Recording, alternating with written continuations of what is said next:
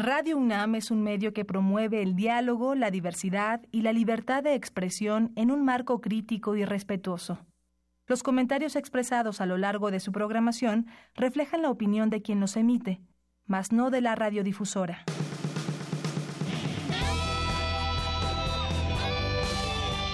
Prisma RU. Relatamos al mundo.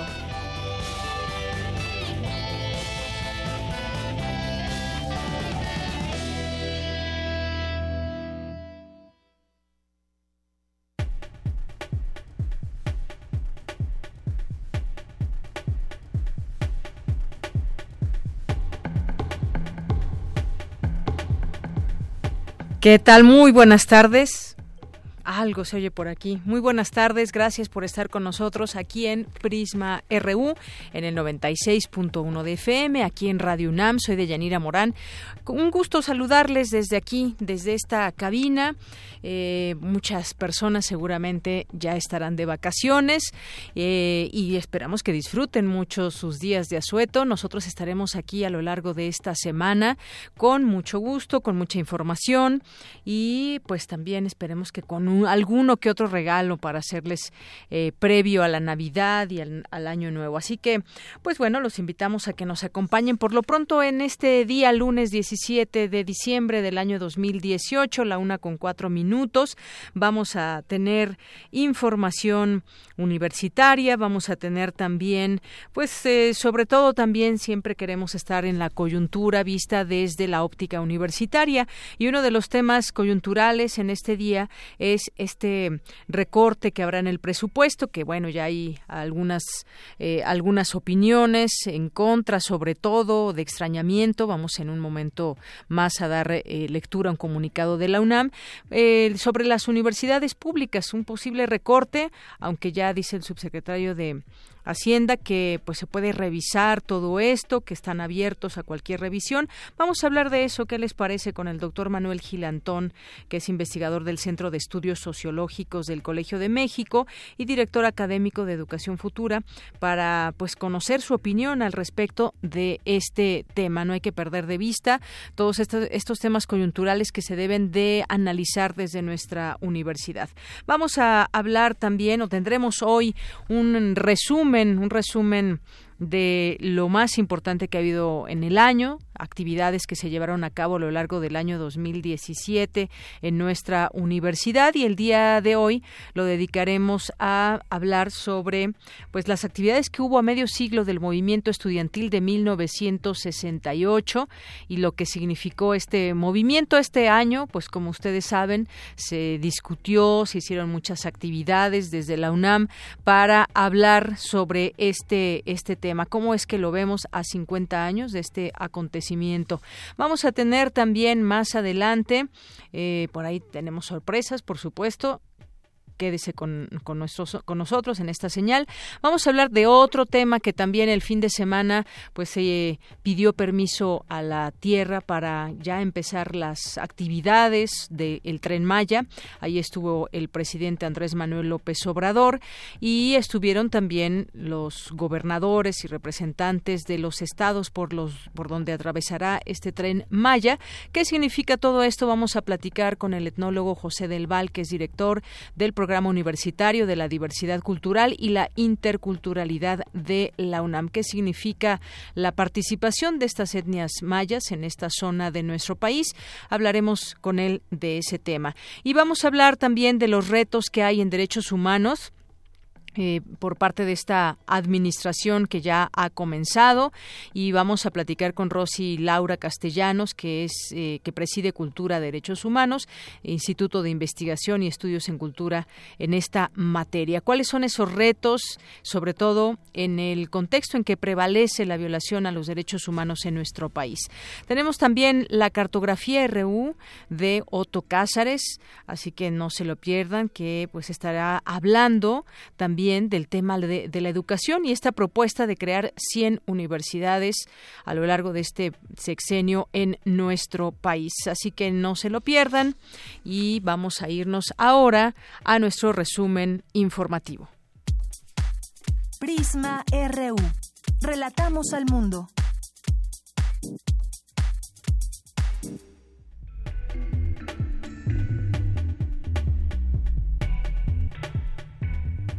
Bien, pues en los temas universitarios vamos a hablar de varias cosas, entre ellas con técnicas electroquímicas para evaluar y restaurar las películas dañadas de la estatua del rey Carlos eh, IV de España. Especialistas de la UNAM contribuyeron al rescate de este monumento histórico conocido como el Caballito. Y también advierten especialistas que la mancha urbana avanza sobre el suelo de conservación de la Ciudad de México, también un algo que se vuelve problema esta mancha urbana cuando se crece sin tener la debida el debido orden en todos aspectos. Vamos a hablarles de este tema. Y en los temas nacionales, al negar que se le haya recortado 6% del presupuesto a la UNAM, el presidente Andrés Manuel López Obrador advirtió que los recursos tienen que rendir más porque deben determinarse los lujos y debe haber austeridad republicana. En otros temas nacionales, el secretario de Seguridad y Protección Ciudadana, Alfonso Durazo Montaño, arremetió este lunes contra los críticos de la creación de la Guardia Nacional para enfrentar la crisis de inseguridad que azota al país. Durante el Encuentro Nacional para la Construcción de Paz y Seguridad, el mandatario advirtió que las hipótesis pesimistas de aquellos que vaticinan una mayor militarización de la República se vendrán abajo muy pronto. Y bueno, en este sentido, este evento se llevó a cabo ahí en el auditorio del Colegio Militar de la Secretaría de la Defensa Nacional, allá en Tlalpan, y ahí aseguró que no siempre los grandes cambios son comprendidos inmediatamente.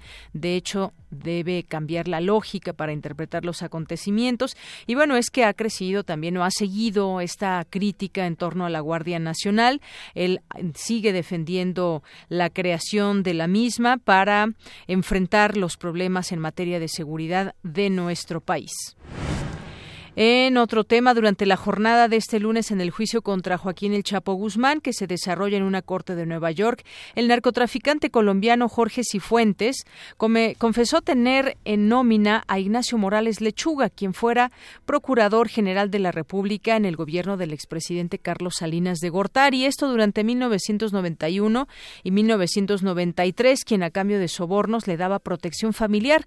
Cifuentes dijo tener también a 70 policías federales en nómina y a su servicio. Este lunes eh, dio inicio la sexta semana del juicio contra el capo del cártel de Sinaloa. Y en más temas, si la estrategia de la cruzada contra el hambre fuera valorada y medida únicamente a través de las muertes por desnutrición, entonces falló. Hay que recordar que fue implementada desde 2013 en el pasado sexenio con el presidente Enrique Peña Nieto en 444 municipios en su fase inicial durante el sexenio pasado. Y tuvo estos resultados entre 2014 y 2017 en casi cuatro de cada diez municipios de la cruzada.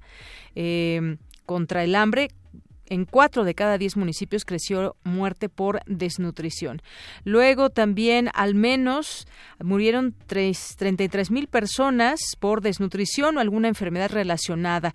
El 47.5%, que son un equivalente a 15.993 personas, falleció en alguno de los municipios donde se aplicó la cruzada. Y el fracaso de la estrategia en este rubro se desprende de cifras y datos oficiales del Instituto Nacional de Estadística y Geografía en los registros de mortalidad del INEGI y la Secretaría de Salud, obtenidos y analizados entre 2014 y 2017. Así que si tan solo valoráramos esta estrategia de cruzada contra el hambre por las eh, personas que murieron muertes por desnutrición, pues estarían reprobados o falló la estrategia.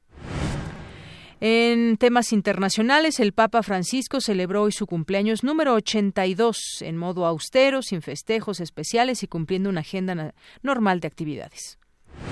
El presidente de Estados Unidos, Donald Trump, retomó ayer una de las políticas más criticadas de su gobierno y afirmó que si no se producen separaciones de familias de inmigrantes en la frontera, mucha más gente llegará a su país.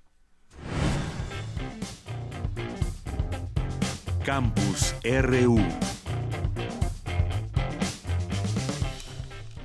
Y en nuestro campus universitario en este día, cuando es la una de la tarde con 12 minutos, pues tenemos, eh, le voy a dar lectura a este comunicado de nuestra universidad, luego de que se dio a conocer un recorte en materia presupuestal. La Universidad Nacional Autónoma de México expresa su preocupación y desacuerdo con el proyecto de presupuesto de egresos para 2019, elaborado por la Secretaría de Hacienda y Crédito Público y entregado el sábado a la Cámara de Diputados para su análisis, revisión y eventual aprobación. La sorpresiva e inusitada propuesta de reducir el presupuesto de la UNAM es en más de 6% no corresponde a la trascendente e importante labor de la institución de enseñanza superior más grande de América Latina, ni al esfuerzo cotidiano que realiza para atender a una comunidad de más de 350 mil alumnos, además de que pone en riesgo el adecuado cumplimiento de sus tareas sustantivas de docencia, investigación y difusión de la cultura.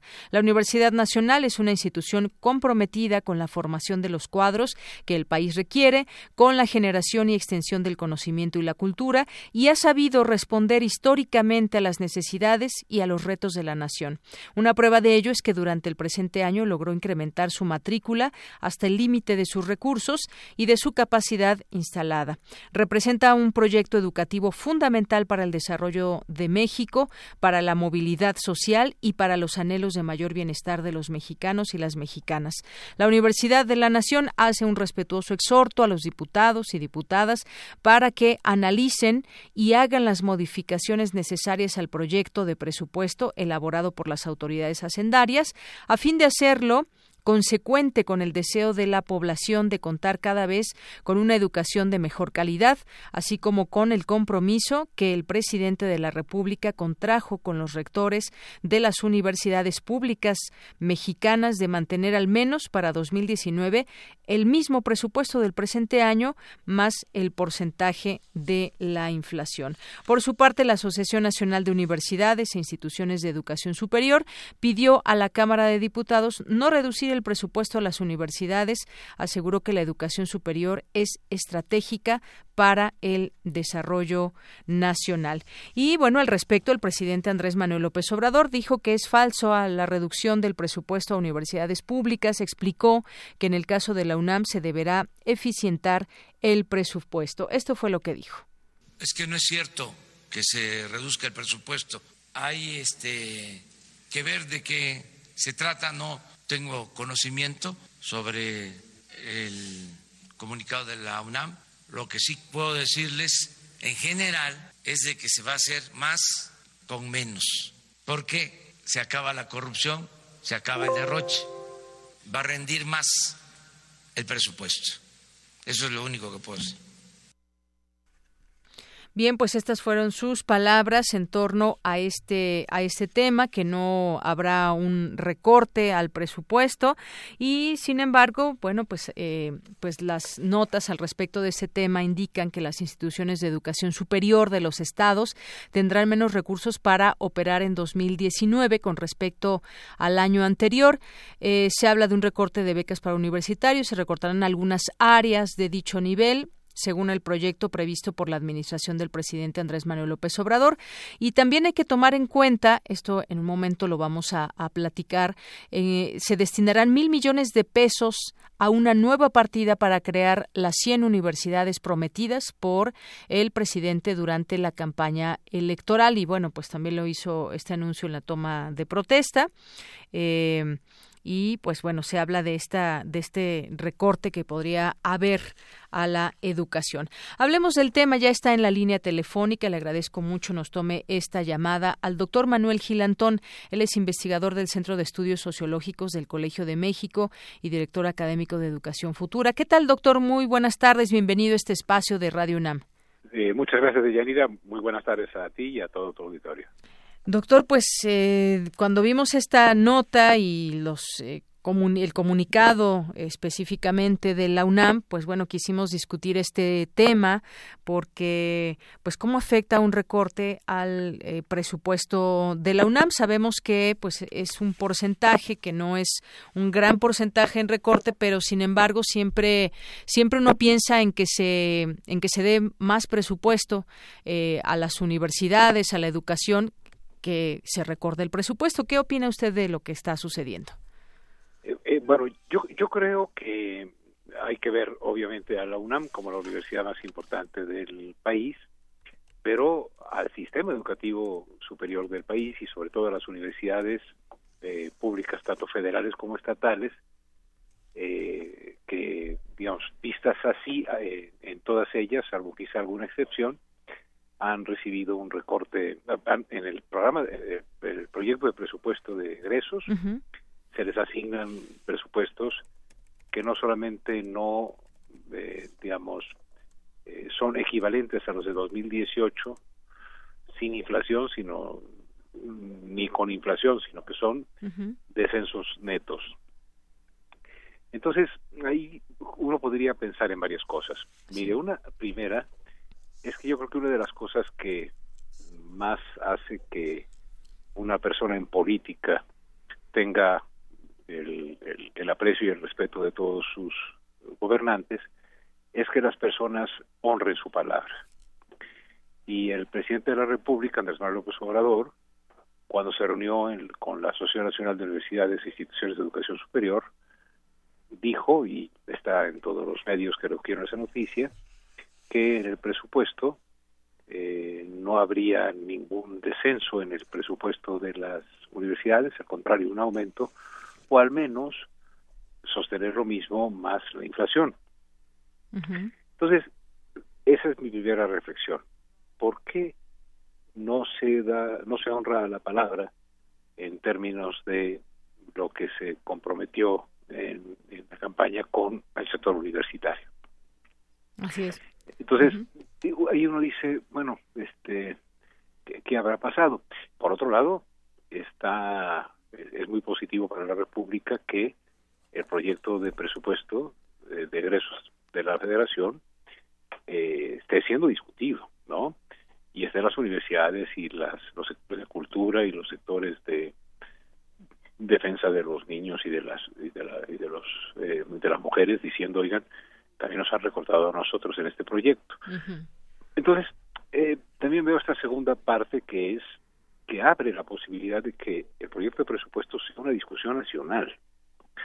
Antes era una discusión en Palacio, era una discusión en la que se reunían eh, los, los, importantes y distribuían los recursos y pienso que ahora se abre al debate y de aquí al día que ha de aprobarse, que es el 31 de diciembre, pues yo creo que hay oportunidad de argumentar al respecto de que quizá los recortes que existieron no son los más adecuados. Esto es, es, ya muy dicho, la cobija es del tamaño que es y realmente pues hacerla crecer más con deuda o hacerla crecer más con por ahora con, con aumento de, impuestos ha sido una decisión que no se que se ha decidido no, no ejecutar entonces un, un presupuesto del tamaño de una cobija eh, que no se puede estirar, pues deja descobija de manera distinta, ¿no? Yo creo que la, que la, digamos que por ejemplo el esfuerzo de hacer las mil universidades de, digo las cien universidades, perdón, del, del sistema Benito Juárez, de universidades, de escuelas superiores, es una, se le asignan fondos, pero la asignación de fondos a esa, a ese proyecto no es equivalente a la disminución de fondos eh, a la Universidad Nacional, a la UAM, al Politécnico, eh, al Colegio de México y a las universidades estatales. Entonces, yo creo que no va por el hecho de confrontar el modelo de universidades Benito Juárez con las universidades tradicionales. Me parece más bien, si es lo que estoy pensando esta mañana, que lo que habría que hacer es un es una es un diálogo fuerte con, con el gobierno federal, muy claro, muy nítido. Eh, la firmeza no implica falta de respeto, diciendo que el, en el sector universitario, digamos, de las sociedades públicas, por ejemplo, estatales, no solamente hay al descender los, los, lo asignado en el, en el proyecto del Ejecutivo, no solamente hay una merma en lo que se va a poder hacer, sino que hay entre 10 y 12 instituciones públicas de los estados que están a punto de no poder ser, a punto de estar en la quiebra. Incluso universidades como Zacatecas se fueron de fin de año sin el pago de la segunda quincena ni el aguinaldo. Entonces, me, me parece que la medida es una medida que solo se entendería diciendo, bueno, bajemos acá para poder dar allá, ¿no? Y yo creo que se puede hacer un balance entre el apoyo, por ejemplo, a las becas de los eh, jóvenes que van a ser aprendices en las empresas o, o que van a tener becas para la educación superior, se puede hacer un balance de ese proyecto que es ese sí muy muy costoso pero quizá también muy oportuno con no reducir a las universidades su presupuesto. Y simplemente se me ocurre.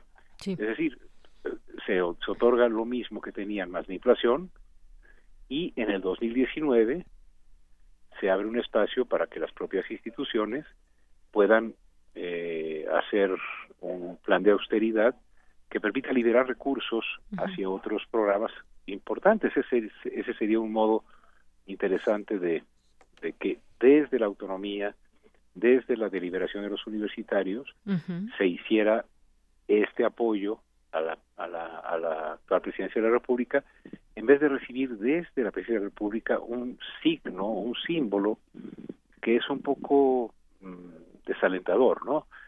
Si hay un sector que ha sido motor de cambio, de reflexión, de crítica al neoliberalismo mismo que este gobierno se empeña en, en mostrar como el causante de todos los daños, pues ha sido el universitario. Entonces, eh, reducirlo o como dijo el presidente de la mañana, no hay recortes, sino que tienen que hacer más con menos o lo mismo con menos, pues es un, poco eufemismo, ¿no?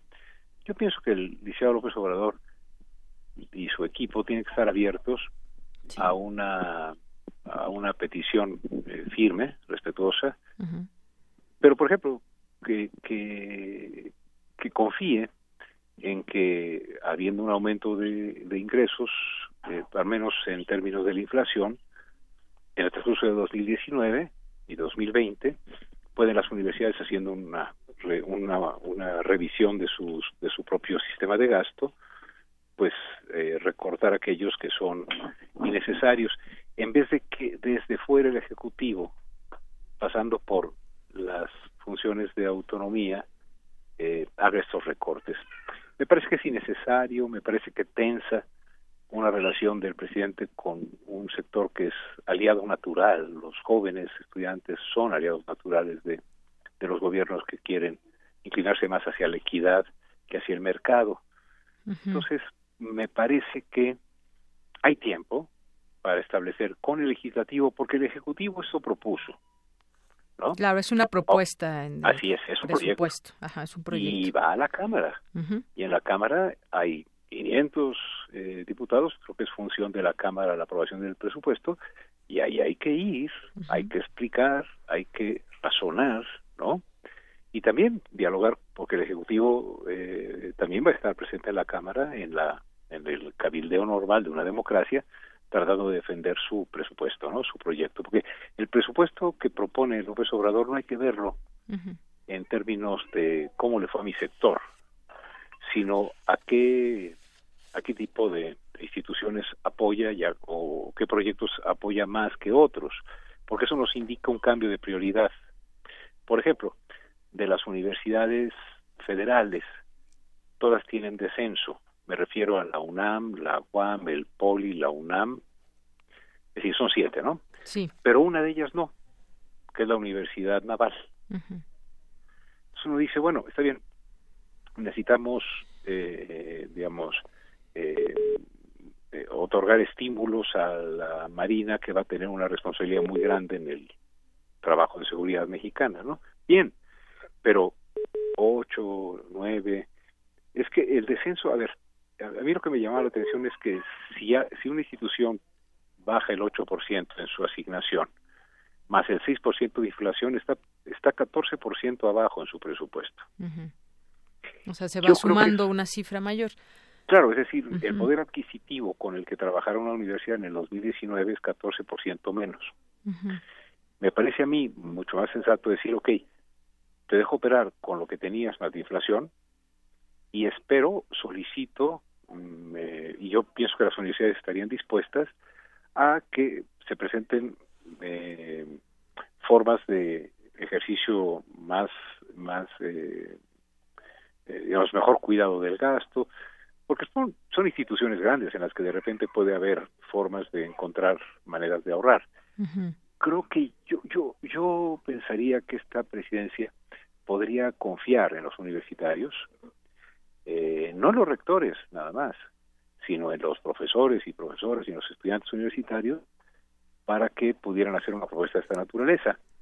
Si de ello eh, resulta que se puede reducir el presupuesto sin alterar, bueno, pues muy bien, si se puede reducir menos, pero que ya sea con un diálogo con las universidades, no con una instrucción que, que llega, no una instrucción, ¿verdad? Porque no es una instrucción, no con una eh, una propuesta, digamos, inamovible. una propuesta, claro, de Yanni, una propuesta, no, no es inamovible, pero sí es muy importante cuando el Ejecutivo manda su proyecto de presupuesto a una Cámara en la que tiene mayoría, pues su opinión es muy importante. Claro. Seguramente ahora irá la Núñez, irá el rector de la UNAM, irán los rectores de las... Hay rectores que han hecho marchas, ¿no? Hacia la Ciudad de México pidiendo al Congreso que esto cambie y probablemente hay ajustes, ¿no? Sí. Pero a mí me parece que el tema, más allá de... A ver, saquemos el tema de los centavos, centavero, digamos, diría mi abuelito. No nos peleamos por los centavos. Es el, no, los centavos son miles de pesos, ¿no? Sino cómo se concibe esta transformación del país, eh, mucho más asociada a la igualdad social, qué papel juegan en ella las universidades. Y yo creo que eso se debe reflejar en el presupuesto. Claro. Entonces, ese es el tema, ¿no? A mi juicio. Sí. Ese es el tema de reflexión de ambas partes y de su diálogo, ¿no? En algún desplegado que hoy me, tocó firmar del Seminario de Educación Superior, de la UNAM, en los que he visto en la prensa, pues se plantea eso, ¿no? No, no, no reduzcan antes de, conocer cómo están las cosas, ¿no? Entonces, eh, yo de Yanira pensaría en eso, pensaría en la oportunidad de que esta, este proyecto rectificase, hace, decir, y sobre todo, el primer punto que, que yo te recordaba, y lo hago con todo respeto para el señor presidente de la República, lo escuché en persona, decir que las universidades públicas mexicanas no tendrían eh, tendrían aumento o en su caso tendrían al menos lo mismo, que en 2018 más la inflación. Más la inflación, así es. Bueno, pues vemos que no hay presupuesto que alcance para todo lo que se quisiera hacer, no solamente en el rubro de educación, sino en seguridad, en otro, exactamente en salud, que también por ahí algún algún recorte. Lo que usted también decía, eh, que recordaba lo que dijo hoy por la mañana el presidente, que justifica este recorte para que se haga más con menos. Y bueno, las entidades federativas recibirán 58.647 millones de pesos para las 68 instituciones de educación superior en todo el país que aunque este presupuesto es de 210 millones de pesos mayor con respecto a 2018, cuando tuvieron 58.437 mil pesos, al incluir la inflación, pues es que hay una disminución real de 3.4%, ¿no? Según cálculos que se están haciendo. Lo de las becas, dice el presidente, no, no se van a recortar, dice que solo en becas son 10 mil millones de pesos adicionales para estudiantes de nivel superior y que se hagan bien las cuentas. Bien, esta, esta noticia, pues sí, destapó distintas eh, reacciones en, en los ámbitos, sobre todo universitarios. Hoy también leo en el correo ilustrado de la jornada jornada que llaman a no recortar el gasto de universidades, una, un, eh, pequeño desplegado aquí con varias firmas también. Y sin embargo, lo que usted decía muy importante también, habrá que hacer un plan de austeridad y también una discusión ahí en el, en el Congreso de la Unión y una discusión que, donde también se tome en cuenta la participación universitaria. Es decir, la, la, la noticia de un recorte pues no cae bien, pero habrá que entender hacia dónde vamos. Y yo quisiera preguntarle también antes de que nos despidamos sobre este tema de las universidades que se van a que se han planteado 100 universidades para para el próximo, para este sexenio, pues, que es una de las promesas en campaña y que serán operadas por la Dirección General de Educación Superior Universitaria de la SEP y tendrá mil millones de pesos de presupuesto. ¿Cómo para empezar. Para empezar. Bueno, a ver, el, eh, rapidito de, de con respecto a lo anterior, eh, yo lo que digo es que la posibilidad de hacer una reflexión sobre el, los ahorros y la mejoría en el gasto de las universidades, etcétera, en el caso de las universidades que son aliadas de esta propuesta de, ir por un país más con más inclusión, etcétera, incluía también eh, incrementar la matrícula, no solamente en las instituciones nuevas, de las que vamos a hablar en un segundo, sino en las existentes, porque si no lo único que queda es que crezca la matrícula en las instituciones privadas y que entonces el presupuesto de las becas, digamos, la el dinero de las becas, vaya a se destine a pagar colegiaturas relativamente mm. baratas en instituciones privadas, lo cual sería trasladar dinero público al negocio de la educación privada. Hay que decir al gobierno que eso es un riesgo que se ha ensayado en el mundo, que le llaman vouchers, ¿no? es decir, usted puede poner el dinero donde usted decida, y que ha mostrado que lo único que hace es eh, agudizar las contradicciones. Entonces, ese tema también está ahí metido. Y con respecto a las nuevas universidades o escuelas superiores, eh, me parece que es una medida en la cual la sensibilidad del presidente, eh, que conoce al país, digo, mejor que nadie, eh, lo, lo que estima es el valor tan profundo que en las comunidades más alejadas del país podría tener y tendría, sin duda, el hecho de contar con una instalación de educación superior, con una escuela de educación superior, ¿no? que además sea ah, como a petición de parte de la comunidad. De, imaginemos una pequeña, un pequeño poblado en Chiapas, en, vamos a decir, en Yajalón o en algún sitio así, en que hay solo presencia de universidades privadas caras, ¿no? Caras en términos de lo que gana la gente, y que hubiera ahí una universidad. Entonces, a, mí me parece que no necesariamente está mal. Incluso he escuchado a colegas muy, muy, que han hecho una propuesta muy interesante, no que no sé qué te parezca de Yanira, decían, esas, ¿por qué no hacemos que esas 100 universidades, colocadas en sitios que no son grandes conglomerados urbanos, sino pequeñas localidades, equidistantes de varias localidades, etcétera, sean especies de escuelas universitarias preparatorias para la inclusión en una ampliación de la matrícula en las universidades públicas. De tal manera que haya una universidad que es una institución, que es la presencia del Estado y de un Estado que incluye pero que, eh, digamos, se destine quizá a la mejor preparación para que luego en las universidades de los eh, públicas de los estados los muchachos y muchachas que a ellas asistan estén más preparados no solo para ingresar sino para permanecer. Que no que no abandonen. Deserción no no hay que decirlo porque es cobardía. Para que no abandonen eh, los estudios. Hay varias formas de mirar estas universidades no pero sobre todo, Deyanira, lo que necesitamos es algo más que decir va a haber 100 universidades en la República nuevas en este sexenio. ¿De qué tipo? ¿Con qué carreras? Eh, ¿Con qué profesores, con qué tipo de instalaciones. Claro, la planeación imagino que debe ser muy cautelosa, muy con mucha definición, pues, para saber qué tipo de universidades van a ser. Inteligente. Qué tipo de carreras, ¿no? se hablaba que también se puede regionalizar, ¿no? Que muchos jóvenes pues tengan esa oportunidad de estudiar en sus comunidades, en sus estados y no tengan que, que viajar o cambiar de cambiar de residencia, digamos. Sí, pero bueno, seguramente vamos a ir conociendo un poco más de este proyecto. Me, parece que es un proyecto en grande. A cualquiera pues le suena bien que se construyan 100 universidades, pero pues sabremos de seguirlo discutiendo, doctor. Sí, en general, como diría también mi abuelo, perdón por citarlo dos veces en este programa, es mejor abrir una universidad que un bar. Claro. Claro.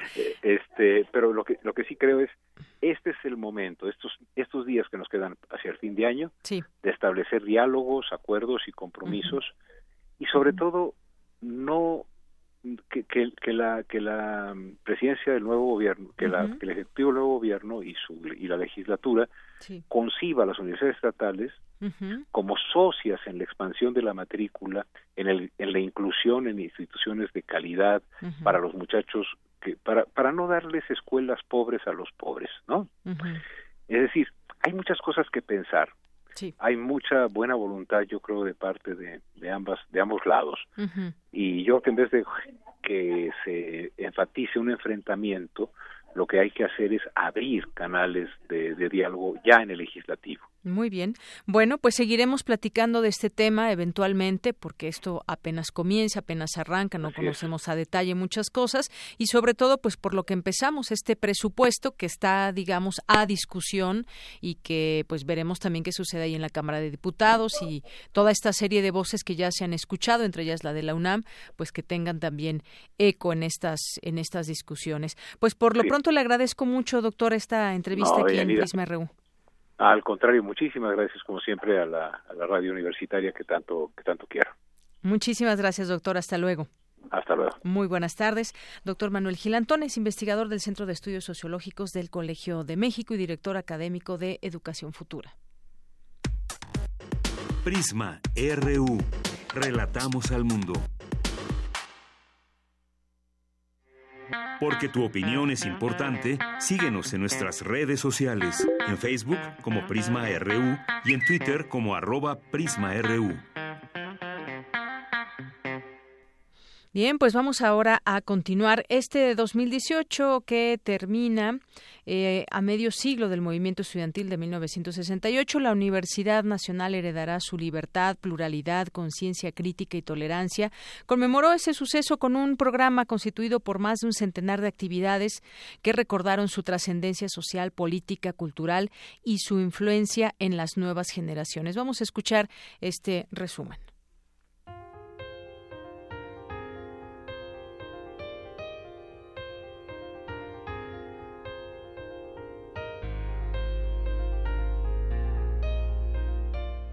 Más de 1.300 fotografías, documentos, carteles y materiales hemerográficos resguardados en el Archivo Histórico de la UNAM sobre el movimiento pueden consultarse en línea. A 50 años de ese movimiento, la Universidad Nacional asume la herencia de libertad, pluralidad, de conciencia crítica y de tolerancia, y lo haremos celebrando el, el patrimonio de libertades y derechos que se edificó durante los últimos 50 años. Se abrió un portal con los materiales de siete fondos, colecciones y archivos, entre los que se encuentra el del fotógrafo de la Secretaría de Gobernación, Manuel Gutiérrez Paredes, quien tuvo acceso a los separos y levantó imágenes de los momentos más difíciles. Se premió al emblema e identidad gráfica del M68, Ciudadanías en Movimiento. Los jóvenes Manuel Díaz Reyes y Nandeye García Villegas, de la Facultad de Artes y Diseño, ganaron entre 76 propuestas. Con el apoyo del Archivo Histórico del Instituto de Investigaciones sobre la Universidad y la Educación, se publicó en Gaceta UNAM la historia de los asiagos días de ese año, en un ejercicio periodístico sobre los sucesos del movimiento ocurrido hace medio siglo. Al igual que Javier Barros Sierra defendiera la autonomía de esta casa de estudios, se recordó el bazucazo que derribó la puerta de San Ildefonso e inició una gran represión de libertades causa del movimiento juvenil. El coloquio internacional M68, Ciudadanías en Movimiento, revisó y analizó los hechos ocurridos en México durante la movilización, sus consecuencias y lecciones para el presente. Se trata de un muy amplio eh, coloquio que involucrará a todas las instituciones universitarias convocadas este día y que serán sede sus distintos espacios de distintas eh, planteamientos, mesas redondas, conversatorios, conferencias magistrales. La UNAM dio una señal de luto con la frase Nunca más, montada sobre la fachada principal de la torre de rectoría. Rememoró la represión del movimiento estudiantil. Esto tendrá una manta negra que cubrirá toda la fachada de la rectoría y se quedará ahí durante todo el día y a partir de las, ah, que las condiciones de luz lo permitan, volverá a proyectarse esta imagen que permanecerá hasta la medianoche del mañana 2 de octubre. Con letras de oro quedó inscrita la idea para la posteridad en el muro de honor del Palacio Legislativo de San Lázaro, al movimiento estudiantil de 1968, durante la sesión solemne con motivo del aniversario de la matanza de Tlatelolco. Esos jóvenes golpeados y perseguidos, esa sangre derramada, esos presos que injustamente se les acortó su vida en libertad. Todas estas muertes atroces y todas esas luchas ciudadanas posteriores se los agradecen sentidamente. A mí me gustaría nada más concluir, como lo hacemos los universitarios, diciendo que por nuestra raza y su espíritu hablen la razón, la libertad, la tolerancia y el amor por México. ¡Que viva México! Asimismo, se inauguró el monumento a la ausencia en el Centro Cultural Universitario Tlatelolco, con el que esta casa de estudios rindió homenaje a las víctimas del 2 de octubre. De igual modo, el rector Enrique Grague encabezó el lanzamiento de la plataforma M68, Ciudadanías en Movimiento, que da libre acceso a más de 25.000 registros y casi 100.000 objetos digitales sobre los movimientos sociales, políticos y culturales más significativos del país, desde aquel día y hasta la fecha. En el Centro Cultural Universitario Tlatelolco se inauguró el M68, Memorial del 68 y Museo de los Movimientos Sociales. Ustedes tendrán oportunidad de observar muy pronto dentro de este memorial renovado del 68 y Museo de los Movimientos Sociales estos 50 años de distintas luchas, de este ensanchamiento de nuestra ciudadanía y de nuestros derechos que hemos ganado gracias a reconocer en el 68 la chispa que disparó cada uno de ellos y que esas libertades y esos derechos y esa representación que hoy tenemos se deben en buena medida a imaginar que el 68 lo tuvimos como ejemplo. El Instituto Nacional de Transparencia, Acceso a la Información y Protección de Datos Personales permitió que el acervo del movimiento en poder del Archivo General de la Nación forme parte de dicha colección. Las informaciones médicas sobre las causas de fallecimientos contenidas en las cédulas del Servicio, Médico Forense permiten identificar las causas de la muerte de los estudiantes, con lo cual se evidencian las violaciones a derechos humanos ocurridas la noche del 2 de octubre del 68. Sin la información sobre las causas de los fallecimientos, difícilmente se podrá demostrar dichas violaciones a los derechos humanos. El vigésimo primer Festival Universitario de Día de Muertos, Mega Ofrenda UNAM 2018, se sumó a este recordatorio. También se evocó la parte deportiva en 1968, los Juegos Olímpicos, en los que las instalaciones universitarias tuvieron un papel central al ser la sede de la inauguración y la clausura, además de que se impusieron nuevas marcas en diversas justas atléticas. Como lo hiciera en ese entonces, la atleta Enriqueta Basilio encendió el pebetero del Estadio Olímpico Universitario durante la ceremonia conmemorativa del cincuentenario de los Juegos Olímpicos en México. Alumnos del taller experimental de especialización en diseño de iluminación arquitectónica de la Facultad de Arquitectura pintaron con luz el Estadio Olímpico Universitario. Para Radio UNAM, Cristina Godínez. Bien, pues gracias a mi compañera Cristina Godínez por esta información y le estaremos llevando durante esta semana un resumen de las actividades eh, durante este año de nuestra universidad. Continuamos. Baúl de datos.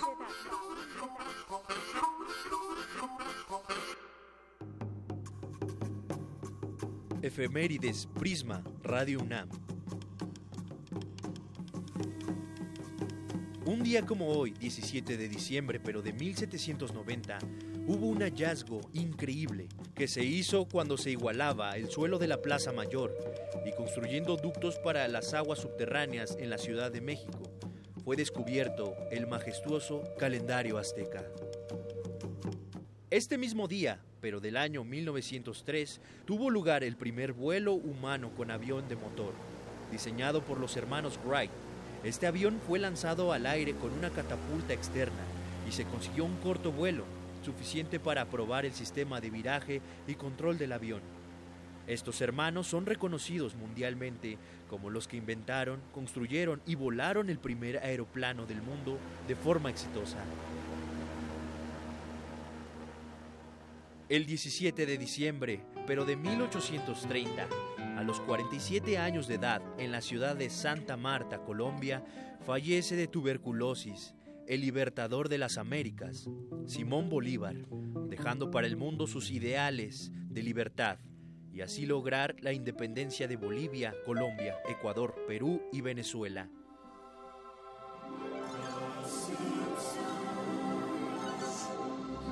Un 17 de diciembre de 1989 es exhibido el primer episodio de la serie animada Los Simpson, protagonizada por Homero, Marge, Maggie, Bart y Lisa. Sus aventuras por múltiples lugares han divertido a todas las generaciones.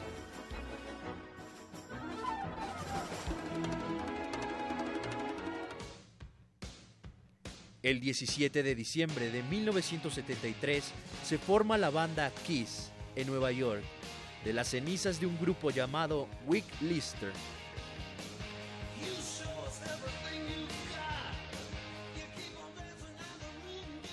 Para Radio UNAM, Javier Montoya.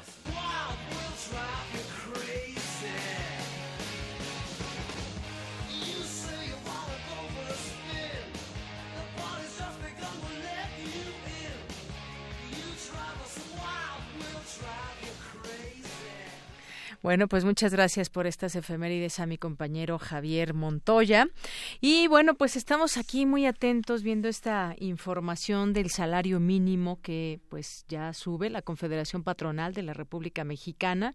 Informó hoy que por acuerdo tripartita y unánime de la Comisión Nacional de los Salarios Mínimos, el salario mínimo nacional será de 102 pesos con 68 centavos diarios a partir de enero de 2019, que cubre el 100% la línea del bienestar del Consejo Nacional de Evaluación de la Política de Desarrollo Social, el Coneval. La Coparmex indica que este es el primer objetivo de la nueva cultura salarial que se impulsa desde la Confederación Patronal y bueno, pues eh, ya en un comunicado se señala que este impulso para motivar una discusión profunda técnica sobre los niveles que deben alcanzar la remuneraciones base en la economía está llevando porque por primera vez a que por primera vez desde 1995 el salario mínimo general alcance la llamada línea de bienestar determinada por el Consejo Nacional de la Política de Desarrollo Social con base en un acuerdo como les decíamos, del Consejo de Representantes de la Comisión Nacional de Salarios Mínimos. Así que, pues, esta es, digamos, una buena noticia, que bueno, siempre será importante seguirla discutiendo. Eh, sobre todo pues para qué alcanzará este salario que va a aumentar y que ya estaremos platicando sobre esto para qué más alcanza y sobre todo también situarlo dentro de nuestro contexto. Así que pues vamos a seguirlo platicando. Por lo pronto pues ahí está esta noticia. Continuamos porque tu opinión es importante, síguenos en nuestras redes sociales, en Facebook como Prisma RU y en Twitter como arroba PrismaRU.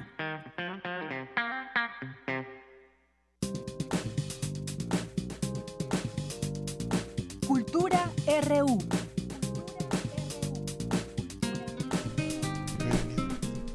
Bien, pues ya estamos en la sección de cultura. Gracias por continuar con nosotros. Ya nos acompaña aquí Tamara Quiroz. ¿Qué tal, Tamara? Muy buenas tardes. Deyanira, muy buenas tardes. Los saludo con mucho gusto. Gracias a todos aquellos que nos acompañan a través del 96.1 de FM. Saludo también a quienes nos acompañan desde otras latitudes a través de Internet. Este lunes vamos a hablar de una puesta en escena que se estrena el próximo 29 de diciembre. Una obra que, bueno, nos ofrece una forma diferente de vivir el teatro. Y para platicarnos de Los Baños, nos acompaña en cabina Arturo Vega. Él es actor, director teatral y también parte del elenco de esta obra. Antonio, bienvenido.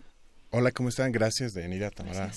Muchas gracias por tenerme aquí. No, al contrario, a ti por visitarnos. Oye, después de 11 años regresa la puesta en escena Los Baños. A ver, cuéntanos de la trama de esta de esta obra. Te voy a contar un poco de la estructura más que de la trama, porque a ver, platícanos. es una es un thriller, no es un, una especie de thriller que si te cuento mucho de, de qué va, pues eh, se la ha hecho perder a los posibles espectadores. Pero lo interesante de esta obra es que sucede adentro de los baños del Palacio de Bellas Artes.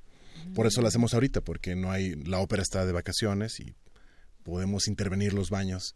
Y entonces la mitad del público entra a un baño y la mitad del público entra al otro. Sucede la historia, se intercambia el público de baño y se complementa la historia con la misma escena que vieron. O sea que puedes ver la obra primero entrando al baño de damas o primero entrando al baño de caballeros.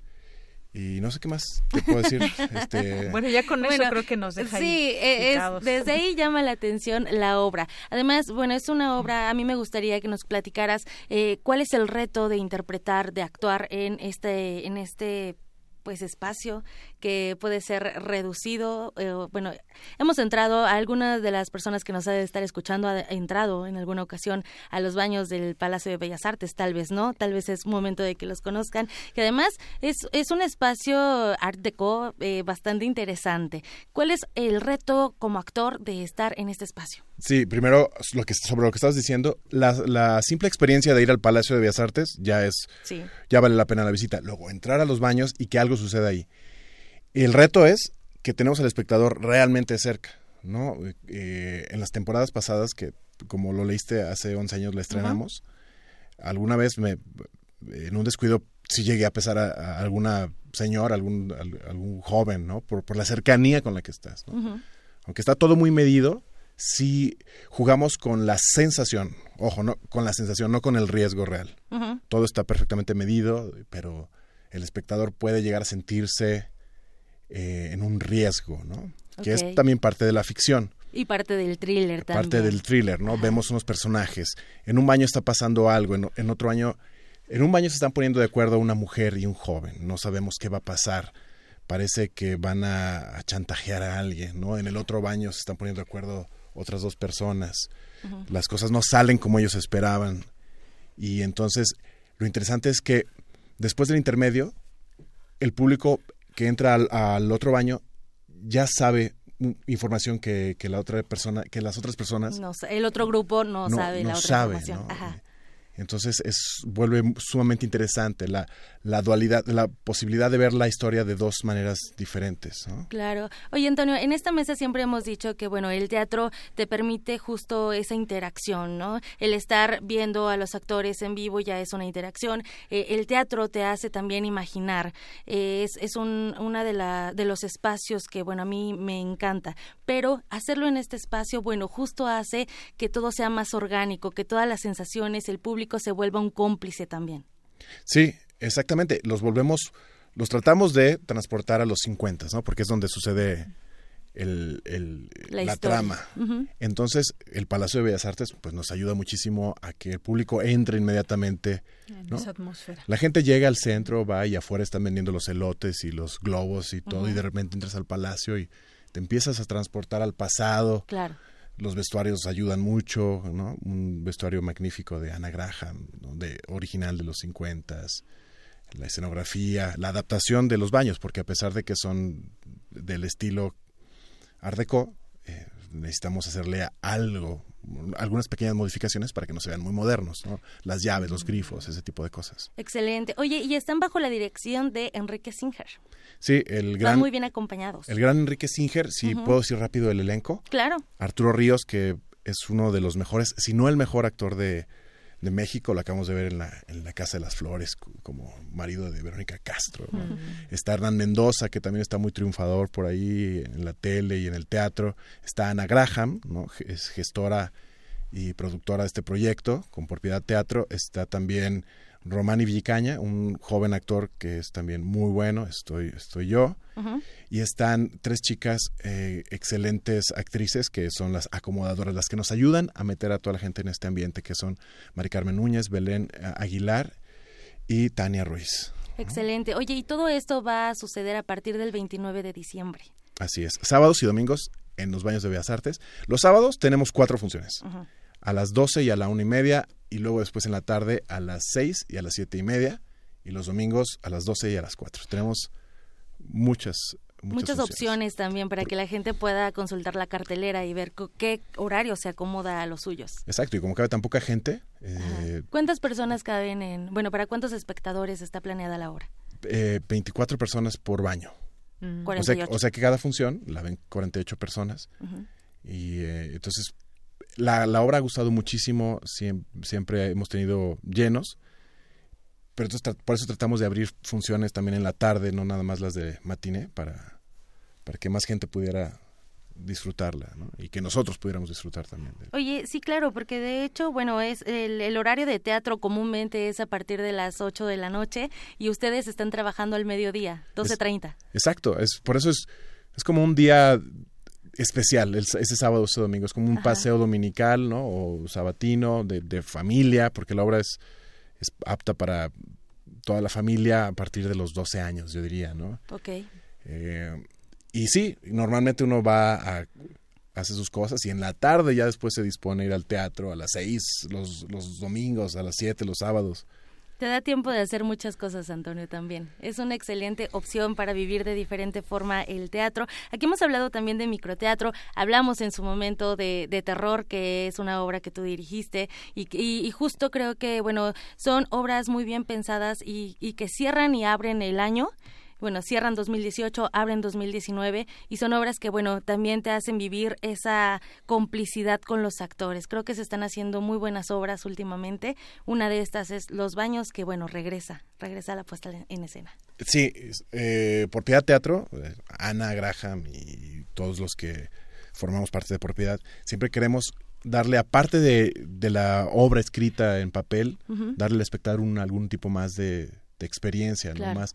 Y sí, justamente muchos me han dicho, ah, es como microteatro. Sí, esto fue microteatro antes de que existiera microteatro.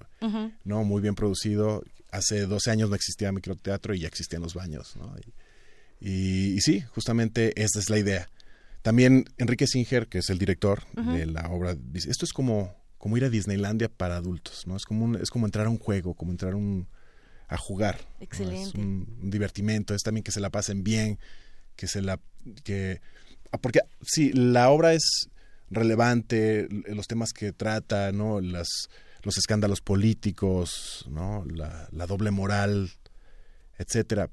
Pero más allá de, de, eso, que es importante, interesante, es entretener. Y sin duda es hemos comprobado que es una obra que entretiene muchísimo al público. Doble moral, eh, también eh, lo que tienen, todo este eh, rollo mediático, también cómo los, los medios influyen, los políticos.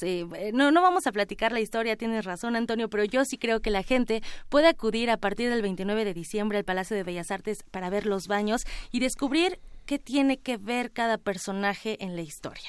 Que yo creo que, bueno, si quieren ser cómplices, a los amantes del teatro los invitamos, a los que no conocen el teatro o no conocen el Palacio de Bellas Artes. O no conocen los baños. O no conocen los baños. De verdad, no, conocen los baños. solamente los del restaurante que están muy feos. Ahora, a lo mejor conoces los de damas, pero no los de caballeros. Exactamente. Bueno, lo más seguro. Y, ¿Qué sucede viceversa. En un baño, ¿no? Todo lo que puede suceder en el baño. Tintán cantaba en el baño. Bueno, nosotros vamos a ver teatro. Muchísimas gracias, Antonio Vega, por acompañarnos esta tarde aquí en cabina. Gracias ustedes, Tamara y Dayanira, por invitarnos, bueno, por invitarme y a hablar de nuestra obra. seguiremos, seguiremos dando difusión a esta obra porque nos llama mucho la atención y bueno, bajo la dirección de Enrique, de Enrique Singer, Arturo Ríos, Ana Graham, Hernán Mendoza, Antonio Vega, tú, Antonio Vega, Romana Villacaña, también Tania Ruiz y Mari Carmen Núñez. Bueno, pues a partir del 29 de diciembre y hasta el 27 de enero pueden disfrutar de los baños. De Yanira, nos despedimos, ya nos vamos a un corte. Muchísimas gracias, gracias por venir y pues nos vamos al corte, regresamos a la segunda hora de Prisma RU. Porque tu opinión es importante, síguenos en nuestras redes sociales, en Facebook como Prisma RU y en Twitter como arroba PrismaRU.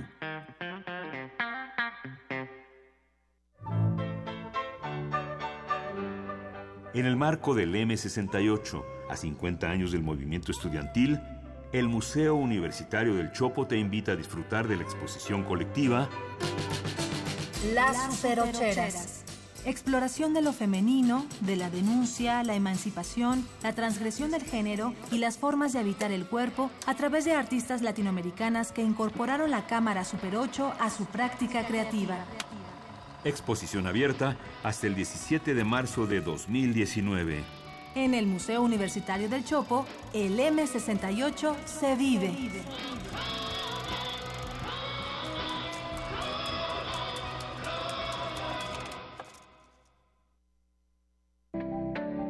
El PT seguirá de tu lado.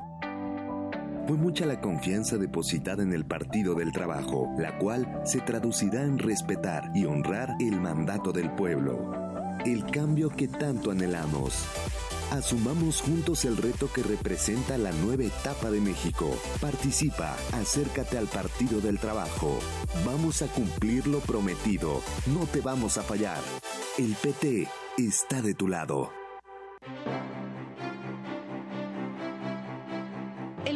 Arte Moderno abre sus puertas a la exposición Adictos a Remedios Varo, Nuevo Legado 2018, conformada por 250 dibujos, cerca de 30 carpetas, 225 libros y unos 220 objetos personales seleccionados de su archivo. Además, 311 libros que tratan sobre su obra. Adictos a Remedios Varo, Nuevo Legado 2018, se puede visitar en el Museo de Arte Moderno Chapultepec, Ciudad de México.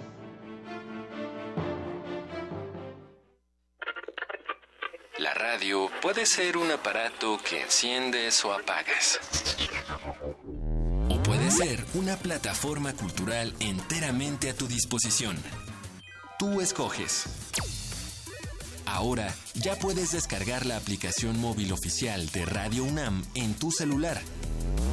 Programación en vivo en AM y FM. Acceso al podcast de nuestros programas. Notificaciones de los eventos en la sala Julián Carrillo y la programación completa de Radio UNAM. Búscala como Radio UNAM Oficial desde Play Store para Android o en iTunes y App Store para iOS. Radio UNAM Oficial. Experiencia sonora de bolsillo. Queremos escuchar tu voz. Nuestro teléfono en cabina es 55 36 43 39.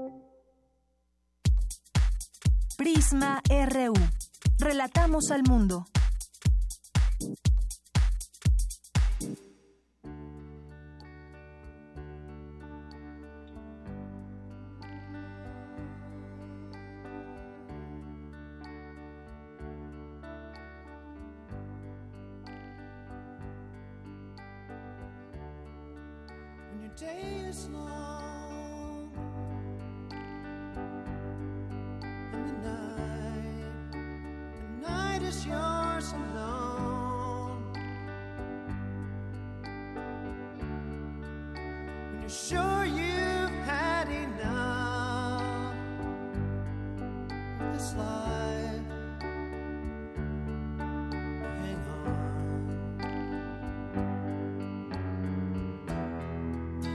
Don't let yourself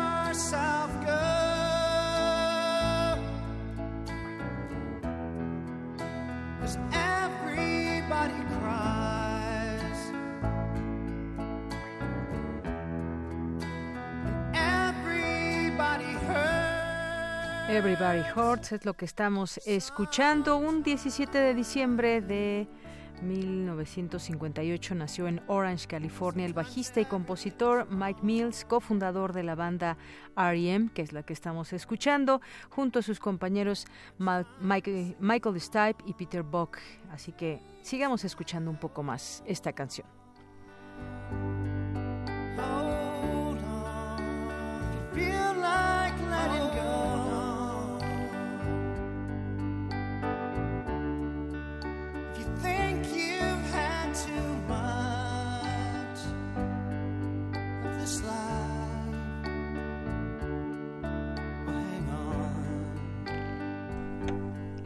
Bien, pues gracias por continuar con nosotros en esta segunda hora de Prisma RU, aquí en el 96.1 de FM y en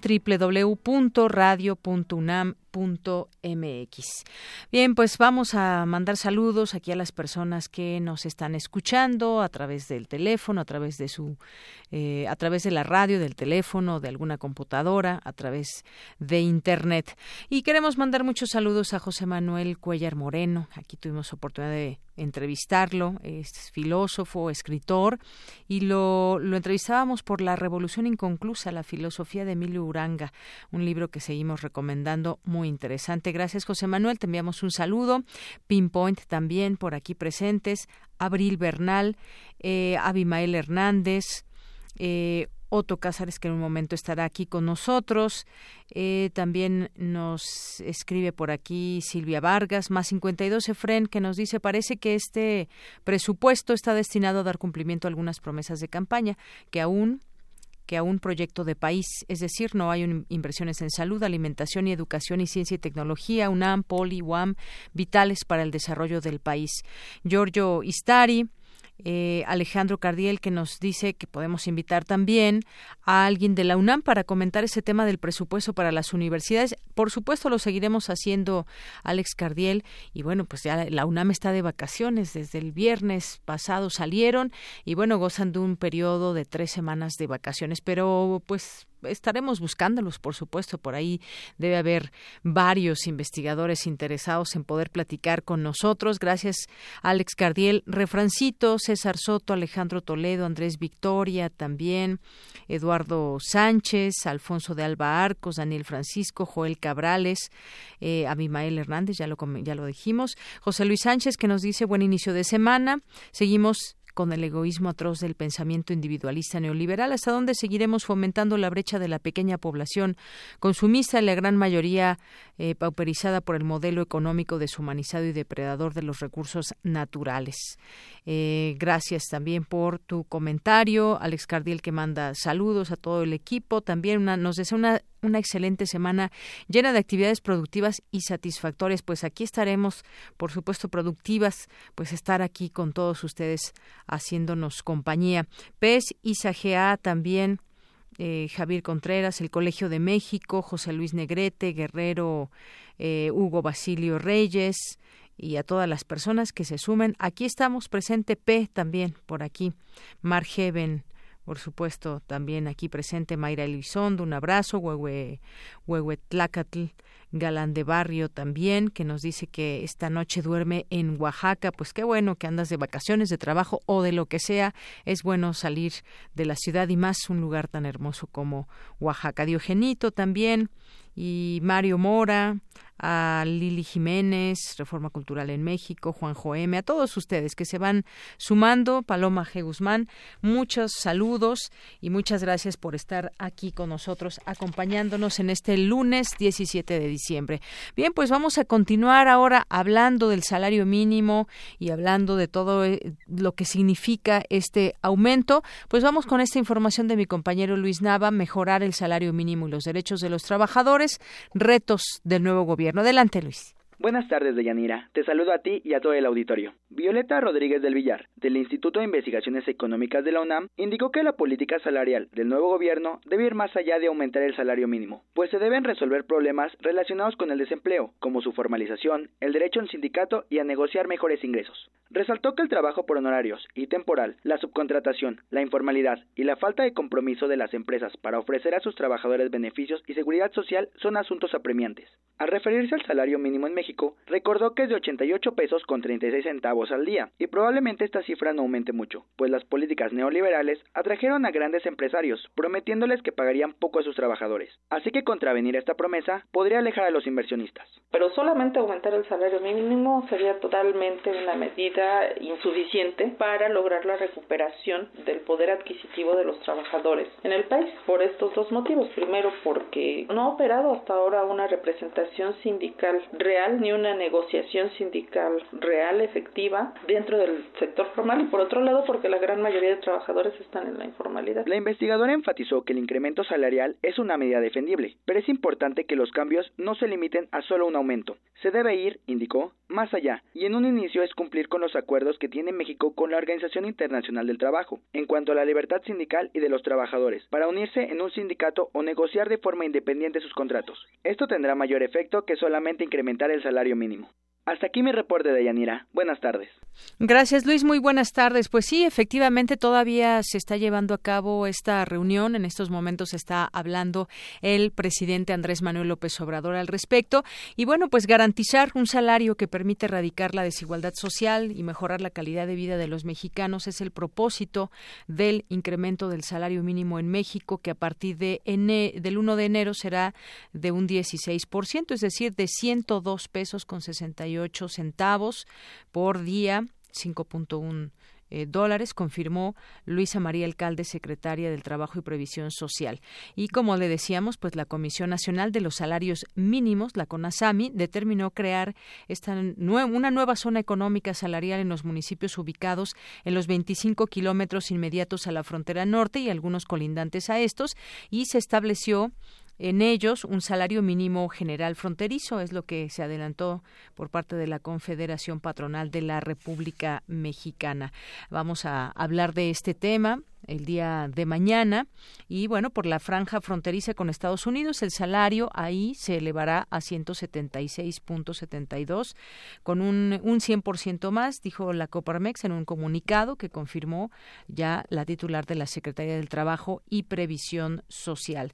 Y pues eh, en México, como sabemos, el salario mínimo pues no alcanza para lo mínimo y pues han hablado en este sentido de que es hora de acabar con los antiguos salarios mínimos, es lo que dijo la secretaria del Trabajo durante la presentación oficial en Palacio Nacional. Bueno, como les decía, vamos a seguir hablando de este de este tema.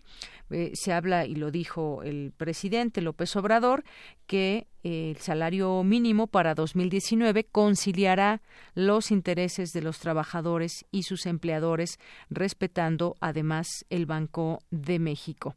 Así que, pues bueno, vamos a seguir hablando de ese tema. ¿Cuánto, cuánto había sido el aumento en otros, en otros momentos? También sería interesante hacer este, este comparativo de cuando había un aumento salarial de cuánto era y, qué implica ahora este aumento. Bien, pues vamos a continuar con mi compañera Cristina Godínez. Advierten especialistas que la mancha urbana avanza sobre el suelo de conservación de la Ciudad de México. Adelante, Cristina. Deyanira Auditorio de Prisma RU, buenas tardes. En la Ciudad de México, los bosques, las barrancas, las cuencas y los ríos, así como las zonas de cultivo, son el hábitat de más de 1.800 especies de plantas y animales, algunas endémicas permiten que haya captación de carbono con la zona de cubierta vegetal de las serranías del sur, regulan el clima, facilitan la infiltración de agua en época de lluvias y favorecen la recarga de acuíferos. Además, participan en el equilibrio de la circulación general de la atmósfera. El suelo de conservación en la Ciudad de México es una delimitación entre el suelo urbano y el que no lo es. Esta zona de transición existe solamente en nuestra metrópoli, por decreto desde 1987. Irmes Camilla Herrera, del Instituto de Geografía de la UNAM, señaló que este sistema natural, a pesar de su fragmentación, sigue funcionando. Lamentablemente, con esta expansión de la mancha urbana, la gente se ha volcado hacia ese espacio, pues porque digamos que es un área abierta, ¿no? Cualquiera puede empezar ahí por la carretera federal hacia Cuernavaca y pues puede uno ver que está salvo la que serían algunas que están delimitadas o que al ser la carretera federal, pues tienen todas las cercas. La gente empieza del crecimiento hormiga, ¿no? Que llega alguno, se asienta, pone sus cuatro palitos, empieza con sus paredes de cartón o de lámina, el techo igual, y pues como llega uno, pues al reto viene el otro, y entonces pues se empiezan a dar estos asentamientos irregulares, ¿no? La principal afectación del suelo de conservación es la mancha urbana que crece rápida y desordenadamente, especialmente por los asentamientos irregulares en zonas de la periferia, en donde se mezclan pobreza y segregación socioespacial. Y esto se refleja en las condiciones de las viviendas de autoconstrucción, muchas veces improvisadas con materiales no consolidados y carentes de servicios básicos como agua potable, drenaje y luz. Entre las alcaldías con mayor superficie de suelo de conservación están Milpa Alta, Tlalpan y Xochimilco. Le siguen Coajimalpa, Magdalena Contreras, Álvaro Obregón, Tláhuac y parte de Izapalapa en el Cerro de la Estrella. Y en el norte está un área pequeña de la Gustavo Amadero, que es el Cerro del Chiquihuite.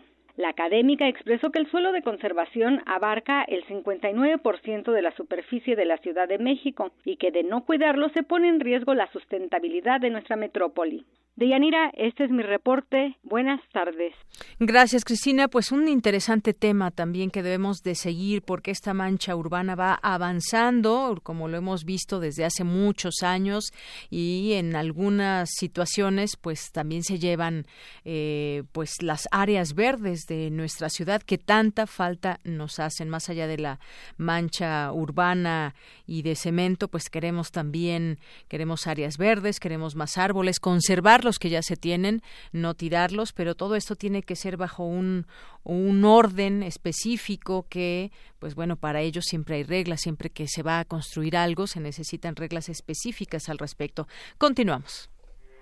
Porque tu opinión es importante, síguenos en nuestras redes sociales, en Facebook como Prisma RU y en Twitter como arroba PrismaRU. Queremos escuchar tu voz. Nuestro teléfono en cabina es 55 36 43 39.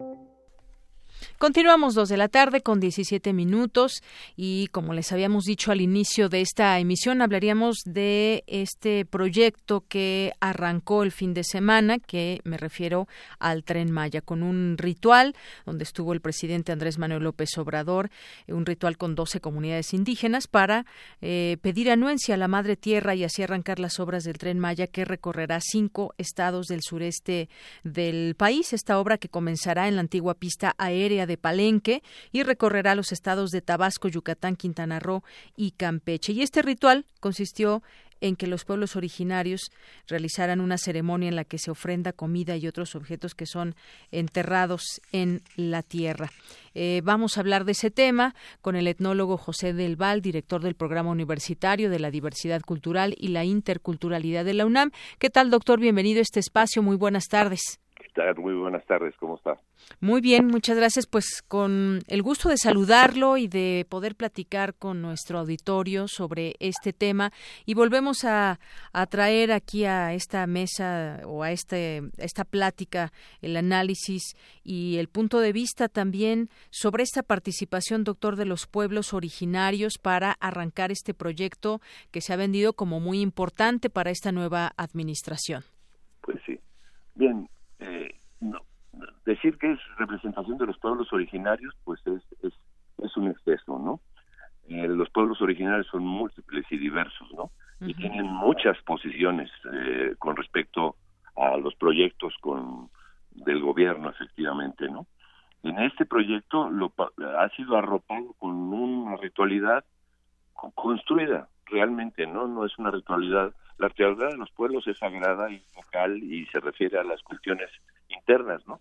No es para para la exhibición pública o gentes que no tienen ningún tipo de, de correspondencia con su cosmovisión en ese sentido, ¿no? no se ha utilizado así, es una forma de utilizar la ritualidad de los pueblos indígenas para supuestamente legitimar de manera definitiva el proyecto, ¿no? Cosa que pues, no hablo yo de las intenciones ni, ni de lo que puede significar eso, sino simple y sencillamente que no corresponde con la realidad en que están los pueblos indígenas actualmente. Además, el propio proyecto tiene muchos este incógnitas, ¿no? O sea, porque va a permitir que haya un desarrollo autónomo de los pueblos en, en las zonas donde estén las estaciones del tren o van a construir unos malls así eh, turísticos, ¿no? Donde los pueblos indígenas van a quedar como los sirvientes de, de estos moles turísticos. Eh, ese es, hay muchas cosas que no están definidas, o sea, que, qué criterios van a ser para el desarrollo urbano en las en las zonas donde estén las paradas del tren. Eso no está establecido todavía, no está estudiado todavía. Entonces, hay como una intención de arrancar y vámonos para adelante como sea, y poco uh, en contra de lo que sea en ese sentido efectivamente no yo creo que esto va a tener eh, eh, problemas permanentemente y consecuencias no efectivamente no porque eh, hay una especie como de, de poner a un lado las leyes que los pueblos indígenas han logrado conquistar los últimos 25 años no a nivel internacional y local y que están en nuestra constitución pero que no son reconocidas no o sea, la consulta con los pueblos indígenas es una cosa seria, es una cosa que tiene tiempo y, que hay que realizarla a nivel local, efectivamente, en ese sentido. Entonces, si eso no se realiza así, entonces se están creando circunstancias ¿no? que ponen en, en, dicho la posibilidad de los pueblos de, de, garantizar su, su, su, su participación plena, efectiva, pero no los rituales, sino todo en los procesos, en las ganancias, utilidades. todos los campos sea posible, efectivamente. Entonces, para mí es una cosa muy contrastante lo que estamos viendo. Estamos viendo que va porque va y adelante. Así es, doctor. sí, dígame. No, es eso más que nada. ¿Dónde están los estudios de impacto real que se han hecho sobre cada una de las estaciones? ¿Dónde va a estar? ¿Qué tipo de, de construcciones va a haber? ¿Cómo van a ser los hoteles que van a estar ahí? ¿Qué, o sea, todo lo que es un proyecto de esta envergadura requeriría tener una lógica, si no de lo contrario vamos a producir un efecto así de desarrollo brutal que va a empobrecer a la gente más, ¿no? Y los va a mantener como esclavizados a, un contexto de un supuesto desarrollo que, que no es desarrollo, ¿no? Sino son ingresos turísticos finalmente, ¿no? En el sentido, ¿no? Así es, doctor, y que nos hemos quedado justamente en esas opiniones al no tener, pues, eh, conocimiento a detalle de lo que será este este proyecto. Eh, se ha utilizado mucho esta palabra de poder comunicar a toda esta zona, que quizás quien vaya lo escuchaba por la mañana o, más bien el fin de semana del presidente. Muchas veces la gente llega a un centro turístico importante que es Cancún y ya de ahí no se puede mover hacia otros estados y esto permitiría esa comunicación. Es entre las cosas eh, que se dicen y que, pues, como usted bien indica, este tipo de ceremonias que se están llevando a cabo, pues busca quizás, quizás también esta legitimación de eh, de las de las comunidades indígenas que como usted bien apunta hay que señalarlo y enfatizar en ello no es que todas eh, estas comunidades indígenas estén participando o den su aval sino que es un grupo hay que señalarlo de esta de esta manera quien estuvo presente fue Florentino Pérez Sánchez que es integrante de las comunidades indígenas y él decía eso que se debe pedir permiso a la tierra para que todo para que todo salga bien y si lo vemos en términos económicos, lo que se ha dicho es que se quiere potenciar la actividad turística.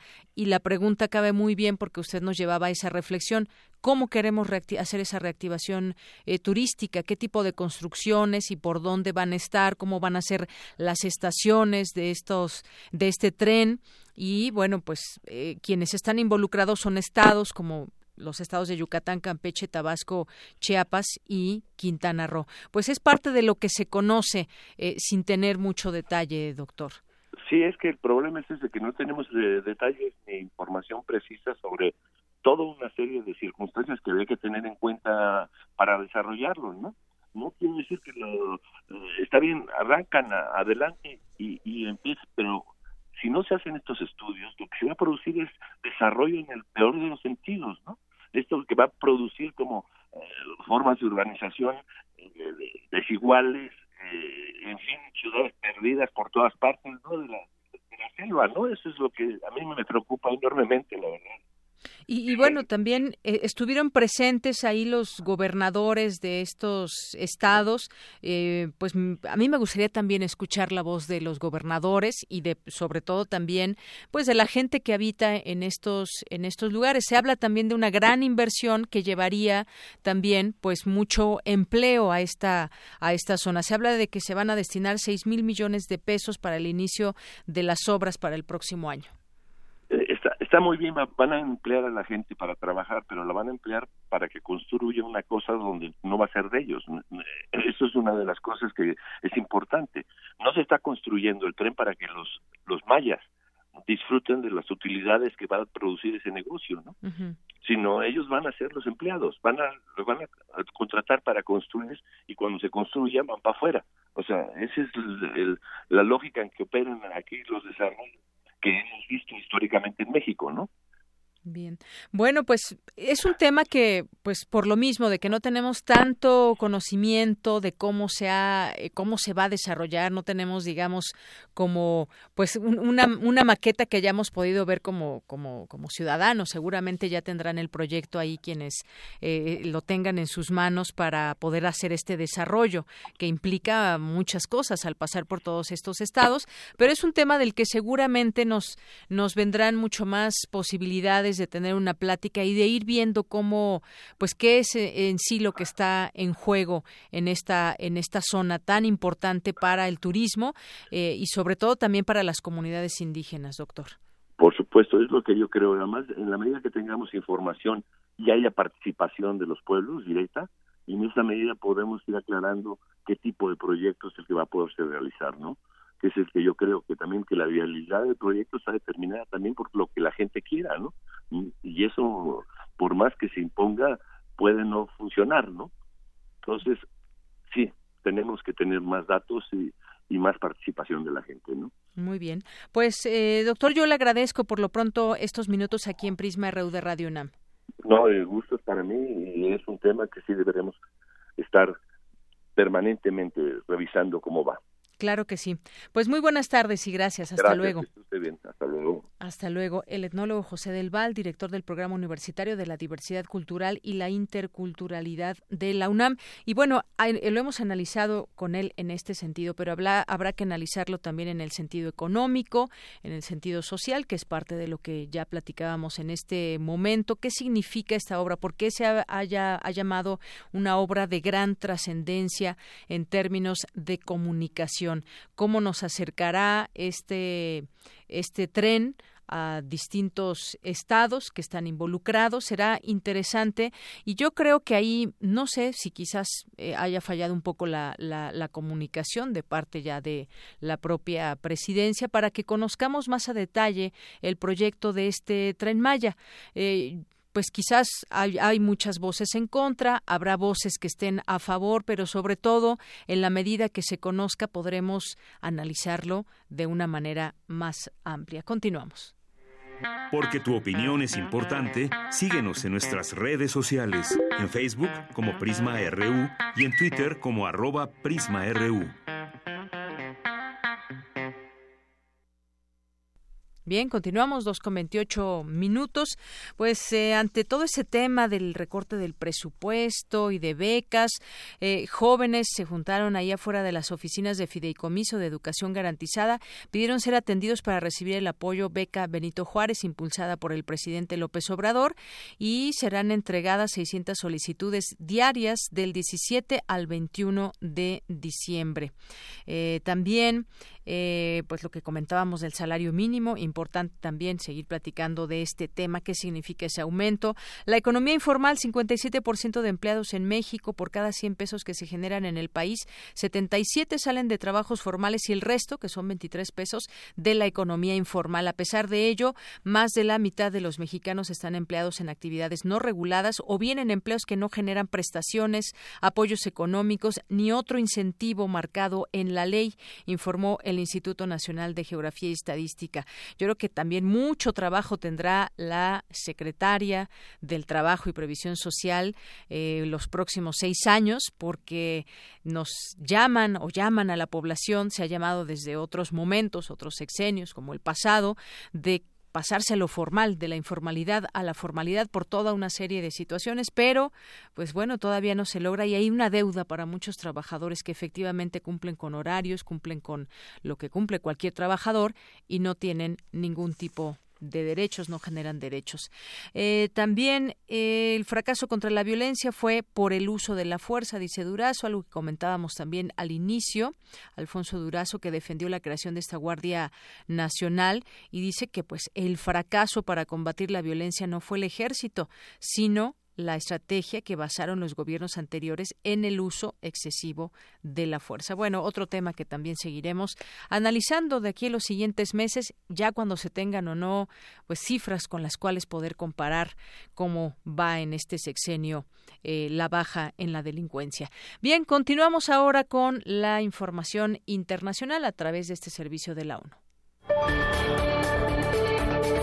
Estas son las noticias más destacadas de las Naciones Unidas, con Beatriz Barral, Carla García. Este lunes, la Asamblea General adopta el Plan Mundial sobre Refugiados, un nuevo acuerdo para lograr una respuesta más sólida, justa y equitativa a los grandes movimientos de refugiados. El pacto se ha diseñado tras dos años de consultas para conseguir que ante una crisis de refugiados, ellos y las comunidades que los acogen obtengan rápidamente apoyo internacional. No se debe confundir con el pacto de migración que se adoptó en Marrakech la semana pasada. Este pacto se ocupa de los refugiados, que son las personas que se encuentran fuera de su país por temor a la persecución, al conflicto, la violencia y, en consecuencia, requieren protección internacional. Volker Turk es el jefe de protección de ACNUR. Lo que queremos conseguir es una movilización muy rápida de apoyo político, financiero, apoyo para el reasentamiento, de tal manera que los países, cuando se enfrentan a esta situación, no sientan que están solos, que no están aislados, que a nadie le importa, que en realidad sí, la comunidad internacional se preocupa por las personas, pero también por el país afectado y que actúan de manera solidaria con ellos. La Oficina de Coordinación Humanitaria ha pedido 350 millones de dólares para cubrir las necesidades humanitarias de 2019 en los territorios palestinos ocupados. Los fondos se destinarán a proveer comida, protección, sanidad, refugio, agua y saneamiento para 1.400.000 palestinos en Gaza y Cisjordania, incluyendo Jerusalén Oriental. La situación en los territorios palestinos ocupados sigue deteriorándose, impidiendo a los palestinos acceder a cuidados médicos, agua limpia y empleos, entre otras necesidades, explicó el coordinador humanitario en la zona. Además, los trabajadores humanitarios se enfrentan a retos sin precedentes, con financiación mínima y un aumento de los ataques para deslegitimar la labor humanitaria, dijo Jamie McGoldrick. Un 77% de los fondos se destinarán a Gaza, donde la nefasta situación humanitaria se ha agravado por el aumento de víctimas palestinas desde marzo en el contexto de las manifestaciones en la franja. Una delegación de altos cargos de la ONU ha visitado Myanmar, donde han recorrido el estado de Rakhine, del que huyeron más de 723.000 rohingyas que se encuentran refugiados en Bangladesh. La delegación se reunió con la consejera de Estado, Aung San Suu Kyi, y otros miembros del gobierno, además de funcionarios locales y estatales. También visitaron varios pueblos en los que pudieron hablar con los habitantes de la zona sobre los retos que tienen y sus perspectivas de futuro. El PNUD y ACNUR han aplaudido que el gobierno de Myanmar haya aprobado proyectos comunitarios en algunos de esos pueblos. Las agencias reiteraron su petición de tener un acceso más efectivo a las áreas de Rakhine donde vivían los rojiñas para poder apoyar al gobierno a crear las condiciones para el retorno voluntario desde Bangladesh. La alta comisionada de la ONU para los Derechos Humanos, Michelle Bachelet, ha pedido este fin de semana al gobierno de Nicaragua que cese de inmediato las intimidaciones y el acoso contra entidades de la sociedad civil y medios de comunicación. Bachelet hizo un llamamiento enfático al gobierno para que deje de perseguir a defensores de derechos humanos, organizaciones de la sociedad civil, periodistas y medios de comunicación críticos con el gobierno. Asimismo, instó a las autoridades a que respeten y garanticen los derechos humanos y las libertades fundamentales de los nicaragüenses, enfatizó.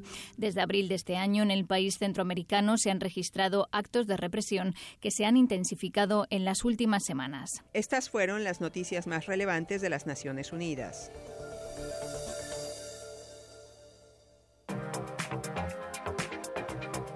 Internacional RU. Bien, pues estas fueron las noticias internacionales del Servicio de Naciones Unidas. Y bueno, en este momento vamos a, vamos a entablar comunicación con Rosy Laura Castellanos Mariano, que actualmente preside el Instituto de Investigación y Estudios en Cultura de Derechos Humanos. Todavía no, todavía no está en la línea, porque queremos platicar con ella eh, el tema de los derechos humanos. Sabemos que los derechos humanos han sido violentados de distintas maneras, formas y nos lleva a una crisis que muchos han llamado así aquí en nuestro país. Así que los retos para esta administración entrante pues son muchos eh, y deben de ser todos ellos, sobre todo ahora que hablábamos de esta creación de la Guardia Nacional y cómo enfrentar el crimen organizado que pues eh, efectivamente se tiene que pues cortar de raíz o intentar intentar que pues todas estas personas que se han organizado eh, y que han hecho al crimen una forma de vida y una organización también muy fuerte pues eh, cómo se les va a enfrentar y también sin dañar o sin afectar los derechos humanos.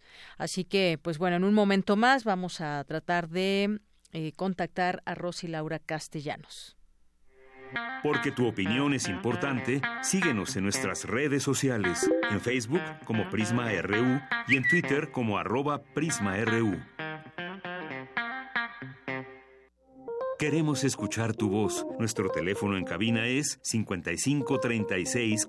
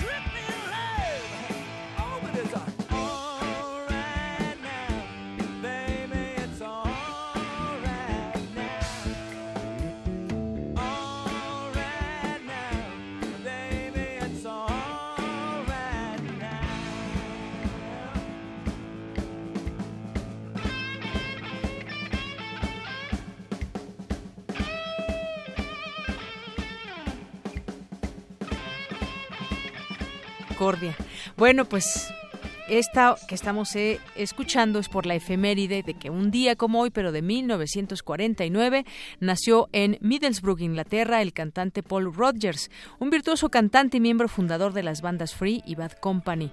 La revista Rolling Stone lo colocó en el puesto número 55 del ranking Los 100 grandes cantantes de todos los tiempos y esto que estamos escuchando es All Right Now.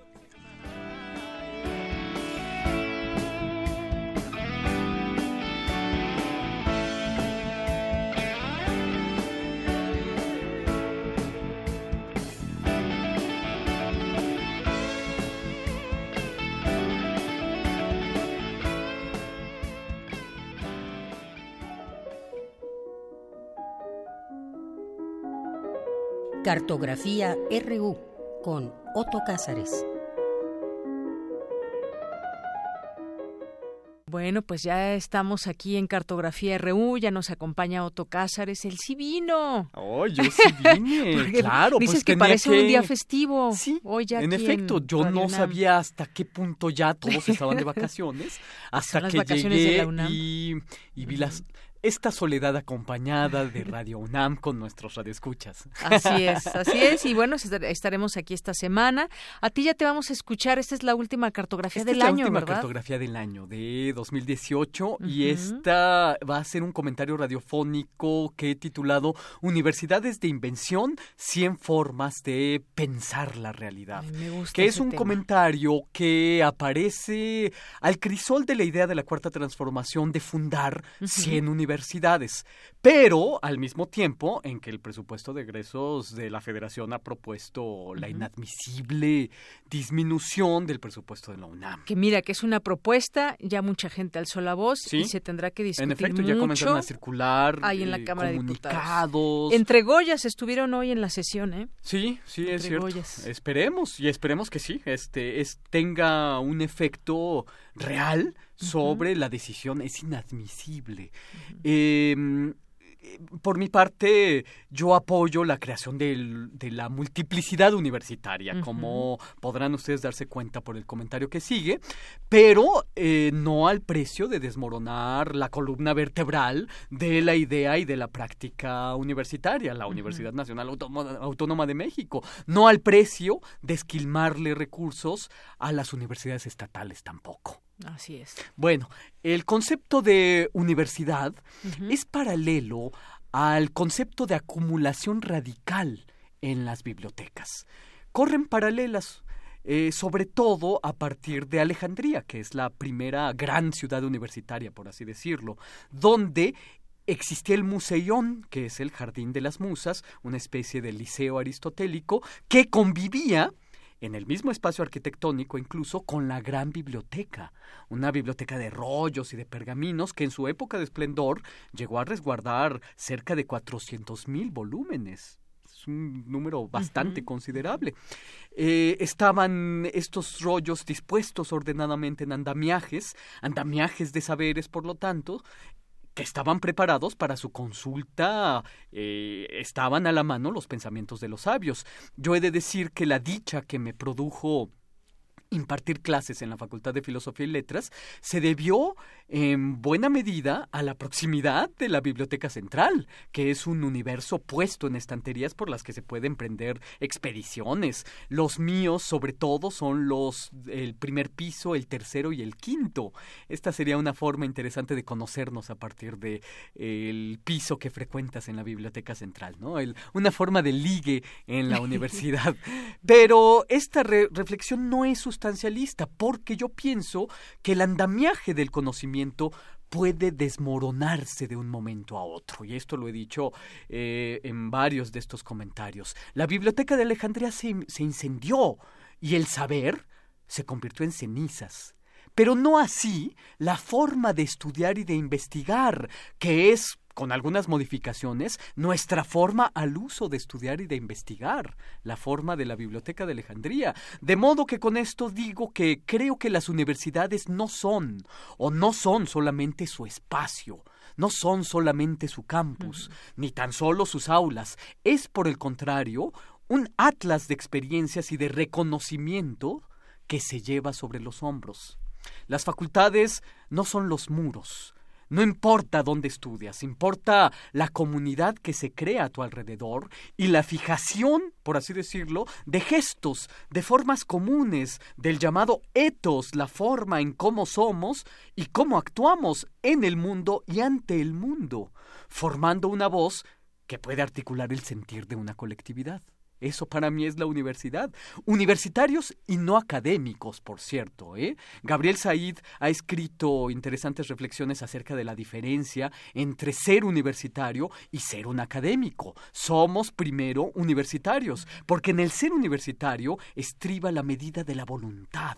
Para decirlo en otras palabras, pero es la misma idea, tejemos una red significativa donde el yo puede reconocerse, una red que además configura símbolos que compartimos, exactamente como los sueños, que proveen de símbolos al yo para que los interprete. Toda universidad funda pensamiento crítico.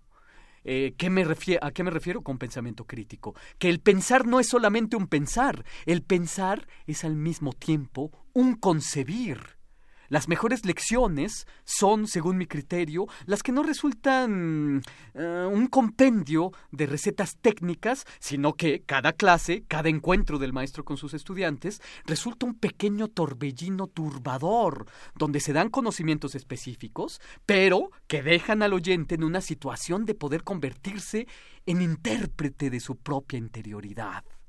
Para decirlo en otros términos, el estudiante aprende de sí mismo a través de todo lo demás.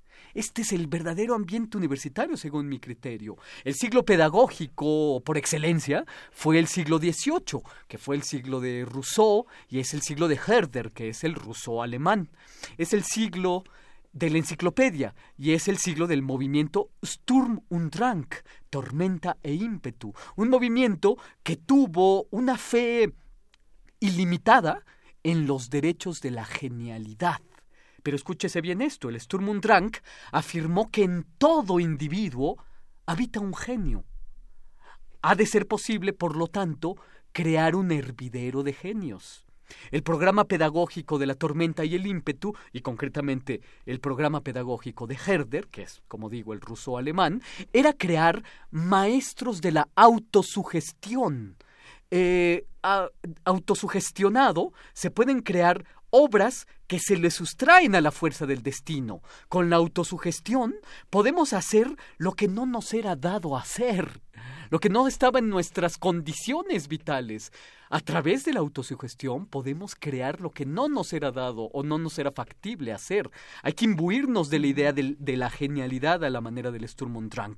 Los mejores maestros de la época eran los que podían contagiar a sus alumnos, concentrar las fuerzas eh, de la voluntad para inducirlos a la diligencia, al amor, al gusto por el trabajo. La pedagogía de esta época era una esencial profilaxis, por así decirlo. Eh, se proveía al alumno de herramientas para sus siguientes nacimientos. Nacemos muchas veces. No solamente una vez, está el nacimiento biológico, pero a través de la educación vamos naciendo muchas veces. La pedagogía radical es la esencial enseñanza de que la formación es un fundamental aprender a estar de pie, estar en pie, un esencial no dejarse caer creo que toda universidad de invención debería eh, pensar en estas reflexiones si es que les interesan. Ahora sí, me dirijo al asunto de estas universidades de invención, que es un divertimento eh, que no deja de ser un manifiesto. Del mismo modo que desaparecen especies de insectos cada día, también ante nuestros ojos desaparecen culturas las universidades de invención se fundan, según mi criterio, para compensar tantas y tantas pérdidas, para compensar tantas y tantas caídas. Son en términos generales, universidades de supervivencia, regresando a los alumnos las condiciones de renacer. Es más difícil renacer que nacer, ya lo he dicho, nacer puede hacerlo casi cualquiera, pero para renacer se requiere de un acopio de fantasmas, de recuerdos, se requiere de pedagogía radical, de autosugestión. En estas universidades de eh, invención ah, es más importante eh, no eh, en estas universidades, no entender las materias es no necesitarlas. Alguna vez yo le escuché decir al doctor Dussel acerca de una materia particularmente difícil, nos decía el doctor, quien no entiende es porque no lo necesita. Fíjense en esto, qué, qué, qué, duro, qué importante y qué profundo. Quien no entiende es porque no lo necesita. Las materias serán, por lo tanto, no solamente interesantes, sino necesarias.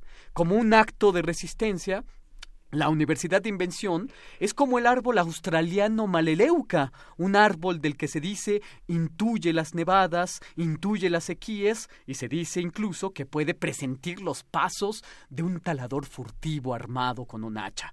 Es entonces cuando el árbol australiano Maleleuca lanza al aire sus semillas, como en un fuego pirotécnico, para, de este modo, asegurar su continuidad.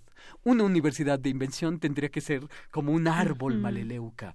Recuerdo ahora que Walter Benjamin fundó, fundó junto con su amigo Gershom Scholem una universidad de invención con tira de materias y todo. Los dos amigos, Gershom Scholem y Walter Benjamin, redactaron incluso actas de fundación de esta universidad y le dieron un nombre, Universidad de Muri esta Universidad de Muri le servía, claro, para hacer una sátira de la vida universitaria berlinesa, porque en su forma latina, Universidad de Muri significa Universidad de los Ratones. Scholem y Benjamin eh, siempre fueron universitarios. Desde sus días de estudiante, incluso Benjamin se unió a los cuadros de dirigencia estudiantil y en sus textos tempranos aparece constantemente la palabra filisteo usada aquí en un sentido muy especial. Filisteo es el vulgar, filisteo es el burgués, aquel al que cuando se le habla de algo sublime, bosteza. En suma, para Walter Benjamin, el filisteo es el no universitario. Yo quiero fundar aquí en la cabina de Radio UNAM una, una universidad, la Universidad de la Imaginación con materias prácticas, con seminarios, con talleres de transgresión, con talleres de creación y concepción de juegos. Habría una licenciatura, claro, que es la licenciatura de Homo Ludens, una, una, invención de Friedrich Schiller, el, el, el, individuo que juega, el individuo ha de jugar con todo, con la religión, con la política. A través del juego el sexo se convierte, el sexo meramente reproductivo se convierte en erotismo. Bueno, pues en esta eh, universidad de imaginación, de la imaginación, habría materias de historia, eh, donde el imaginar es una actividad humana fundamentalmente transgresora, donde el laicismo se pone, eh, se pone bajo la mira kierkegaardiana de que si Dios creó al mundo, la creación humana artística crea algo que Dios ni siquiera ha imaginado. De modo que la imaginación es gozosamente pecaminosa. Se inculcará en el alumno una intuición que tiene que experimentarse. En esta universidad no se devoran libros, sino por el contrario, se leen muy lentamente con esto se combate, con una lectura lenta, se combate la muy usual y académica eh, indigestión intelectual. Es importante también en esta universidad imaginar el dolor de los otros en un país como el nuestro. La imaginación está encargada de recordar obstinadamente y está encargada de borrar la borradura de la violencia del narcotráfico. Pero también podríamos fundar la Universidad de la Realidad. Tenemos ya la Universidad de la Imaginación. Podríamos fundar también la Universidad de la Realidad, donde no se estudia la realidad, se la inventa hablar y discutir acerca de libertad, por ejemplo, ¿no es ya crearla y en todo caso ejercerla? Se estudian en esta universidad impresiones revivificadas del mundo, donde se aprende a distinguir con cabalidad los dogmas filosóficos de la fuerza crítica, minando de este modo la metafísica que es, según Kant, la ciencia de aquello que reside más allá de toda experiencia posible. La Universidad de la Realidad tendría relaciones académicas interesantísimas con la Universidad de la Imaginación. Tendrían incluso un interesante programa de becas, porque sabe que toda imaginación es necesariamente material. Y justo sería decir que en términos historiográficos, toda idea que haya sido pensada deja una huella visible en el mundo. Para decirlo con Schopenhauer, antes el enigma del mundo lo buscábamos fuera del mundo. Ah, pero el mundo material tiene suficientes misterios como para una enorme cantidad de tesistas e investigadores.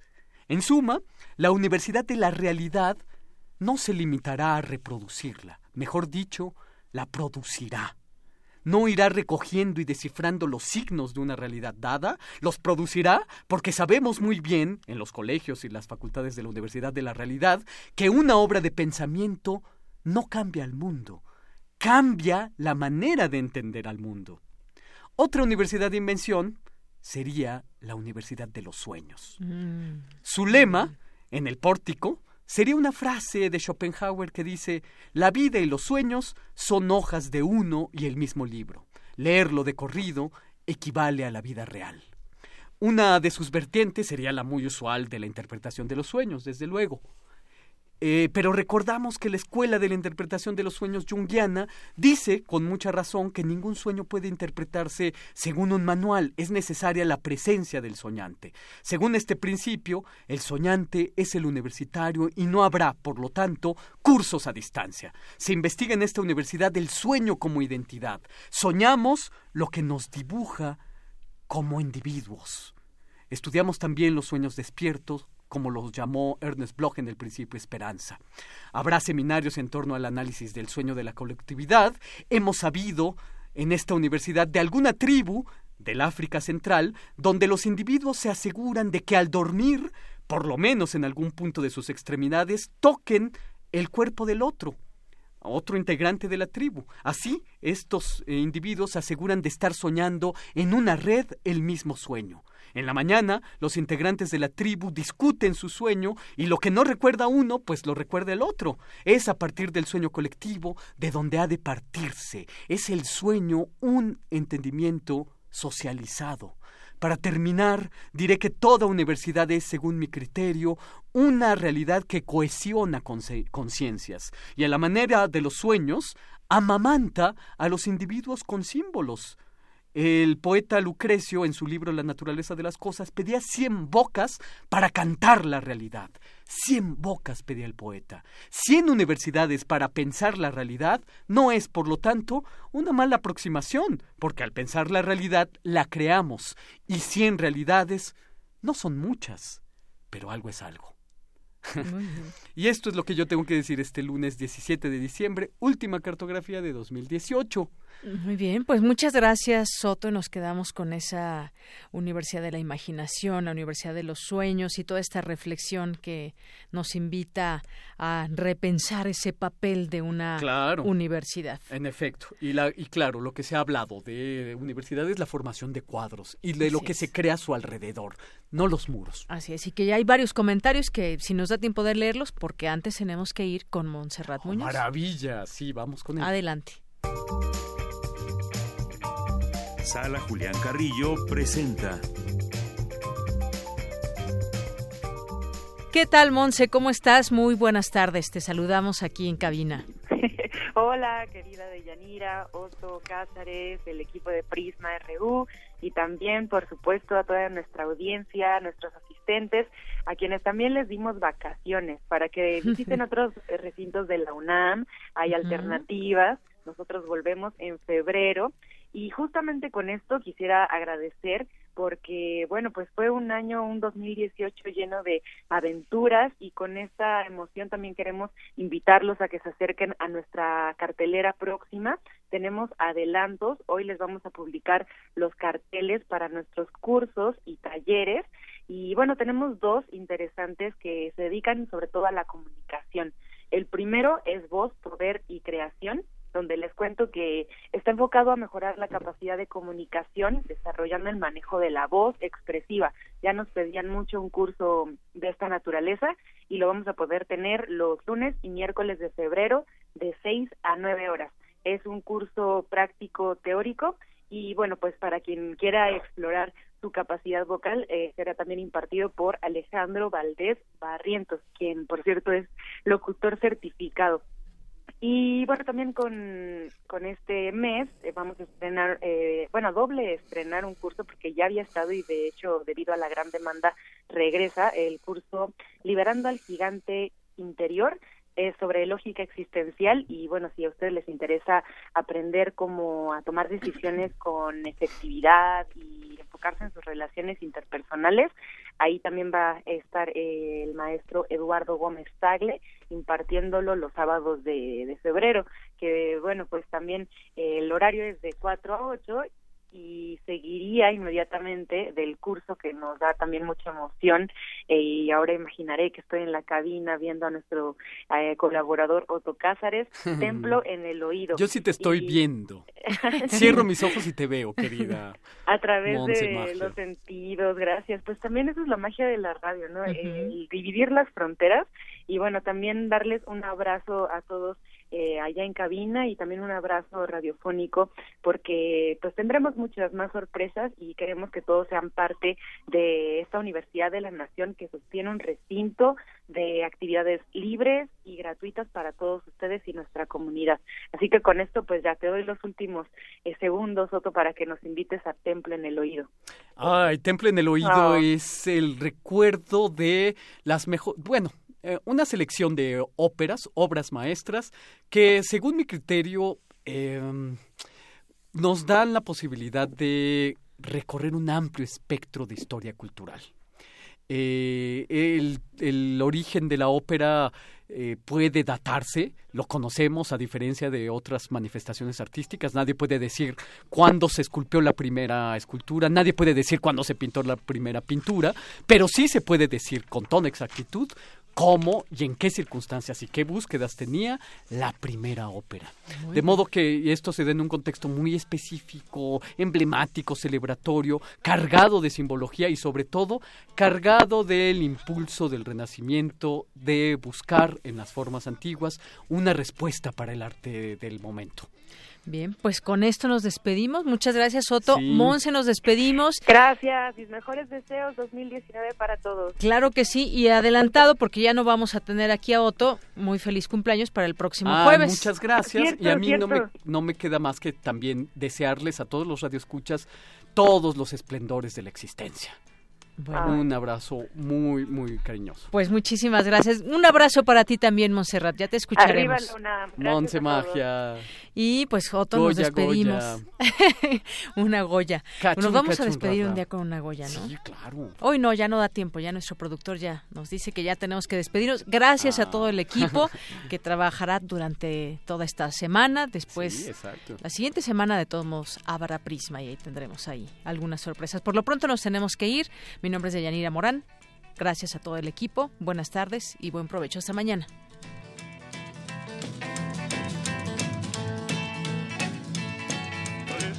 For the money, two for the show, three to get ready. Now go, cat, go, but don't you step on my blue suede shoe. You can do anything but lay off of my blue suede shoe.